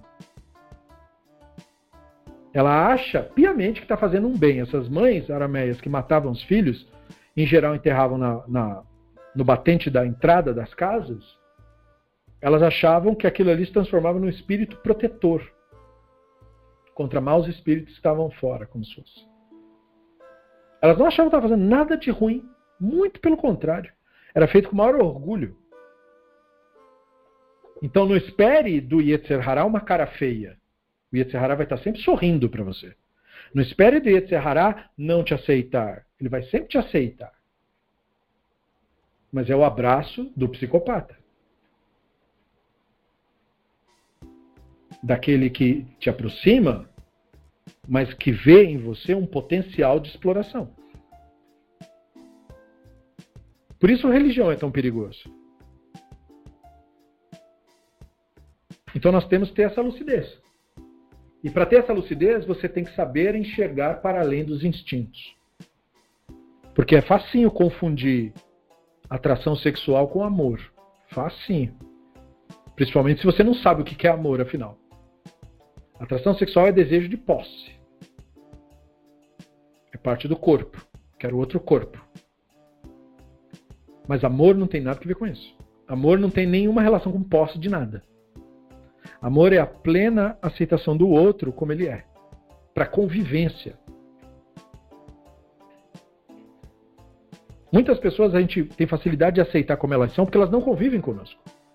Esse é o amor fraternal. Você aceita que a outra pessoa seja como ela é. Por quê? Ela não convive com você, não tem nada a ver contigo, porque você vai se incomodar com a pessoa. Deixa ele ser do jeito que ele quer ser, ué. E pronto. E isso forma. Só isso, veja, uma coisa tão singela e simples, estabelece uma sociedade pacífica. Deixa as pessoas serem como elas são. Para de se incomodar com os outros. Agora, com quem você vai conviver, você precisa ter algo muito específico. Você precisa aceitar esta outra pessoa como ela é de fato. Isso inclui tudo da pessoa. Isso é amor de fato. Porque aí você não fica botando condições, ó, só, só aceite se for assim, só assim. Não.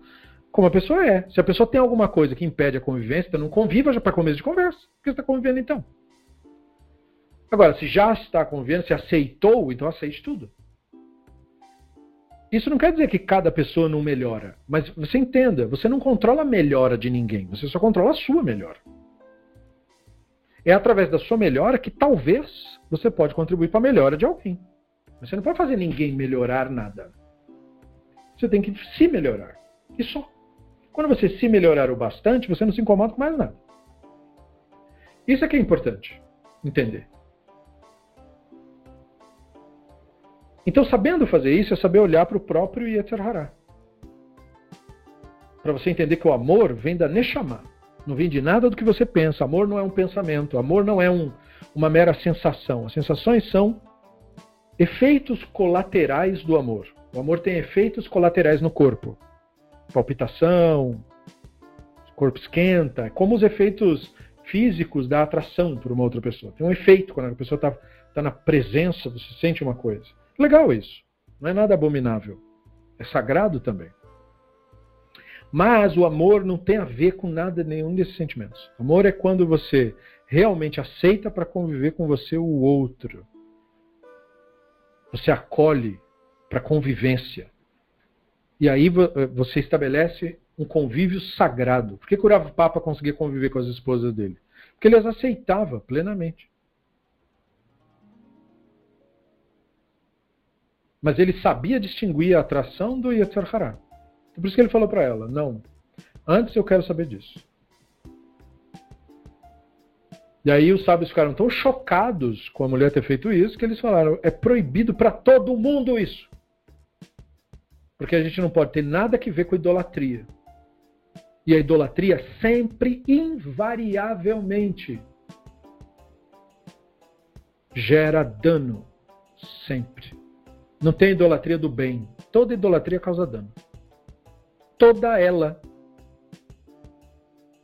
E toda religião sofre desse mal.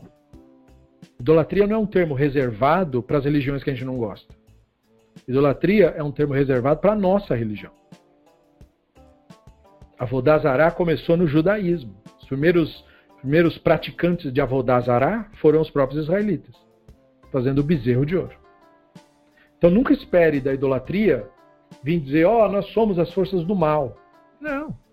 Nós somos o bem, a luz, eles dizem. Uhum, uhum, certo. Você percebe a presença do ego quando você vê o que a pessoa está de fato cultuando. Ela canta e cultua ela mesma. Há uma confusão.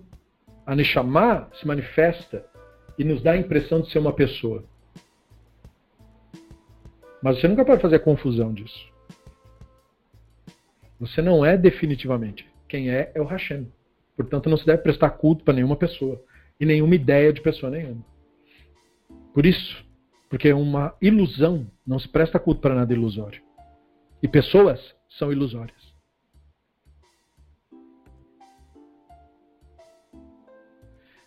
E para finalizar, Ve'al tavru achorei beit knesset b'shat she'atzibur mitpalelim. Messayim le'Rabi Yehoshua ben Levi. Damar Rabbi Yehoshua ben Levi. אסור לו לאדם שיעבור אחורי בית הכנסת, בשעה שהציבור מתפללים. Então, o terceiro conselho do Rava foi: não passe atrás de uma sinagoga quando a congregação está rezando, para evitar entrar lá. Essa declaração apoia a opinião do Rabino Roshua Ben Levi, como disse o Rabino Roshua Ben Levi: alguém é proibido de passar atrás de uma sinagoga enquanto a congregação está rezando. Então, uma das coisas que se pensa é que isso vai gerar uma suspeita de que ó, a pessoa está desprezando a sinagoga. Isso é uma atitude, na verdade, infantil. Isso significa burlar suas obrigações. Todos nós temos isso. O Yeter Hará, como ele não reconhece o valor da espiritualidade, sempre busca meios de você burlar aquilo que precisa ser feito, aquilo que é sagrado. Isso é o que simboliza andar atrás de uma sinagoga. Ou seja, dá a volta para você não ter que passar ali para ninguém te ver. Isso é ser hipócrita. Que na hora que o ensino for dado de que não se deve fazer isso, a mesma pessoa que fez isso vai fazer, aham, é isso mesmo, tem que fazer isso mesmo aí. Só que na prática, a pessoa faz diferente. E a hipocrisia, ela não é só uma questão moral e ética. Ela também é uma questão psicológica. Por que é uma questão psicológica? por causa de um fenômeno psíquico chamado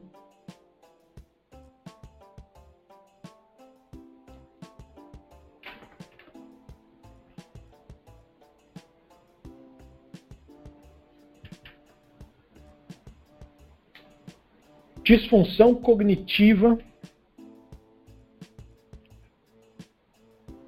que é um estado de rejeição ou de incômodo que qualquer pessoa pode ter quando ele tem ideias conflitantes na cabeça. E hipocrisia, falar uma coisa para os outros e fazer aquilo que você está dizendo que não é para fazer, né? ela gera exatamente isso. Dissonância é o termo mais correto. Dissonância cognitiva. A dissonância cognitiva gera uma profunda angústia e tem pessoas que passam a vida com dissonância cognitiva, que é quando você fica nutrindo crenças ilusórias na sua cabeça. Por exemplo, é o drama das pessoas que acreditam em mágica, em seres mágicos, em milagreiros, e elas têm que toda hora ficar ajustando a crença na magia com a realidade que não tem nada disso. Isso gera uma constante dissonância cognitiva, que faz com que a pessoa vá se afundando cada vez mais no delírio por quê? Porque a realidade sempre vai contradizer o que você acredita. E aí a pessoa fica resistindo à realidade. Ela não deixa a realidade ensinar. Porque ela acha que vai perder alguma coisa se perder a crença. Pelo contrário. Quando você perde a crença, aí que você ganha a espiritualidade. Porque a espiritualidade nunca teve que ver com nada que você acredita. Então, quanto antes a pessoa abandona crenças, melhor. E a realidade, portanto, nos presta esse serviço, mas a pessoa não quer, há uma resistência, ela passa por trás da sinagoga. Ela quer continuar mantendo a crença mágica, mas não quer que ninguém saiba. Só que a pior mentira é a mentira para si mesmo. Não interessa se alguém vai saber ou não vai. Só importa se você sabe. É a sua espiritualidade que está em jogo, não a dos outros.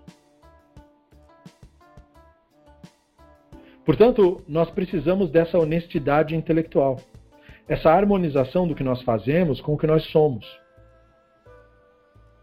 Nós precisamos dessa verdade interna. Não podemos ser volúveis. Não podemos ser pessoas, atores e atrizes. É isso que, inclusive, quer dizer pessoa, para quem não sabe. Vem do latim persona, que é o ator que faz o papel. A persona.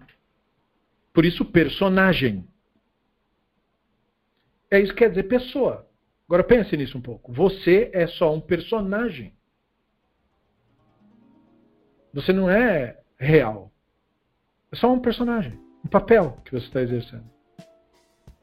Então nós aqui procuramos lembrar que a espiritualidade não tem a ver com seu personagem, tem a ver com você de fato. É você de fato que interessa, não o seu personagem. O que o seu personagem acredita, o que o seu personagem sabe, o que o seu personagem diz, não significa nada para o Hashem. É por isso que você precisa exercer o silêncio, para você conseguir se dissociar desse personagem. Porque você atua esse personagem há tanto tempo que você se acostumou com isso, confunde com isso. Como aconteceu com um grande ator, o Jim Carrey. Ele fez um certo personagem em que ele tinha que imitar um, um outro artista e ele incorporou aquele personagem por alguns meses de uma maneira tão intensa, e eu falo isso que eu vi no documentário, que até os familiares falaram. É, parece mesmo, cara, uma coisa incrível. E aquilo foi só fingimento. Mas é que ele entrou tanto no personagem que ele, como se fosse, eles dizem no jargão deles, encarnou o personagem. É isso que nós fazemos com a nossa própria vida. E é isso que confunde as pessoas. Você encarna personagens. Você não é nada disso. E é preciso descobrir quem é que está tendo a experiência. Não é seu personagem que está tendo experiência nenhuma, porque tudo isso é ilusão. É por isso que não se pode passar atrás. Você deve encarar de frente as coisas. Tudo que é sagrado é de frente. Tudo que é sagrado é direto, é claro, sem meias palavras, sem preocupação de ficar magoadinho. Tem que tirar o ego da frente, senão não aprende nada. Por isso tem que falar algumas coisas fortes. Quando eu digo, ah, Caxiru tem uma mentira, eu preciso dizer isso. Porque ficam com essa, ah, mas não pode dizer assim. Pode sim. Pode chamar o falso de falso. Pode chamar o charlatão de charlatão. Pode dizer que Kabbalah é mentira, porque é. Não é culpa de ninguém que é mentira. É que o mundo real é assim mesmo. É mentira e pronto. E quem quer que diga outra coisa está tentando te enganar e te vender alguma coisa. Simples. Não é um julgamento, é uma constatação dos fatos, como eles são. É como dizer, se você se expor a uma a uma jaula com leões, eles vão morder você e te matar. Eu não estou julgando os leões, eu estou constatando os fatos. É isso que vai acontecer. Quando eu digo que a idolatria sempre gera dano, eu não estou julgando as religiões dos outros. Eu sempre falo da minha.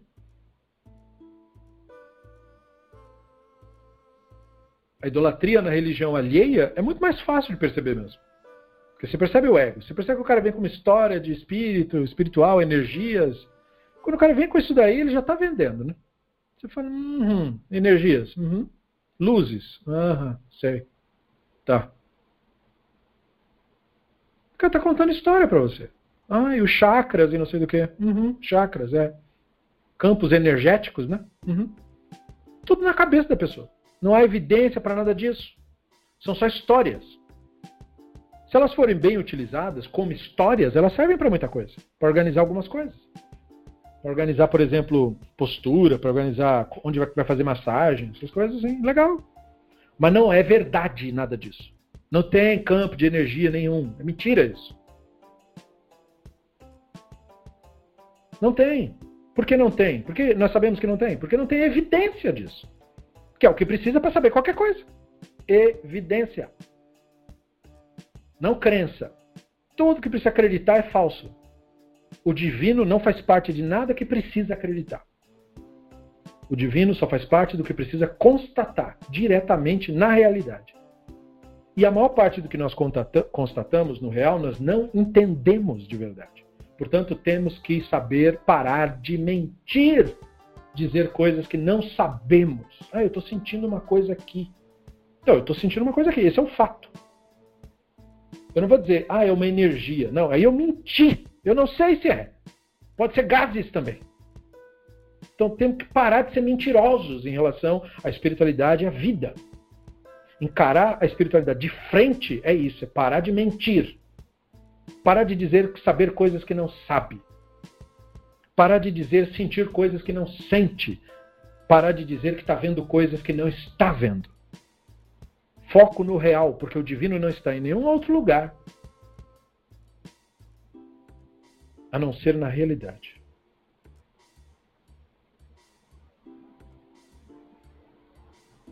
E com isso nós concluímos a nossa aula de hoje, por causa do horário. Passamos um pouquinho porque tínhamos que atravessar duas páginas e procuramos demarcar bem. Agradeço aos que estão até o momento com a sua atenção, que torna isso que nós estamos fazendo sagrado. Perceba isso. É sua atenção que torna isso sagrado. É a atenção da Neshama. Agradeço a vocês que mantêm o projeto existindo. Ninguém vive de mágica. Nós precisamos uns dos outros. E é muito importante isso. Muito obrigado as reflexões, aos comentários, a participação e também aos nossos ouvintes posteriores do podcast. Obrigado pela atenção. Pessorat Hashem Barach. Muito boa noite. Muito bom descanso a cada um de vocês. E até a nossa próxima aula, Besrat Hashem Itbarach.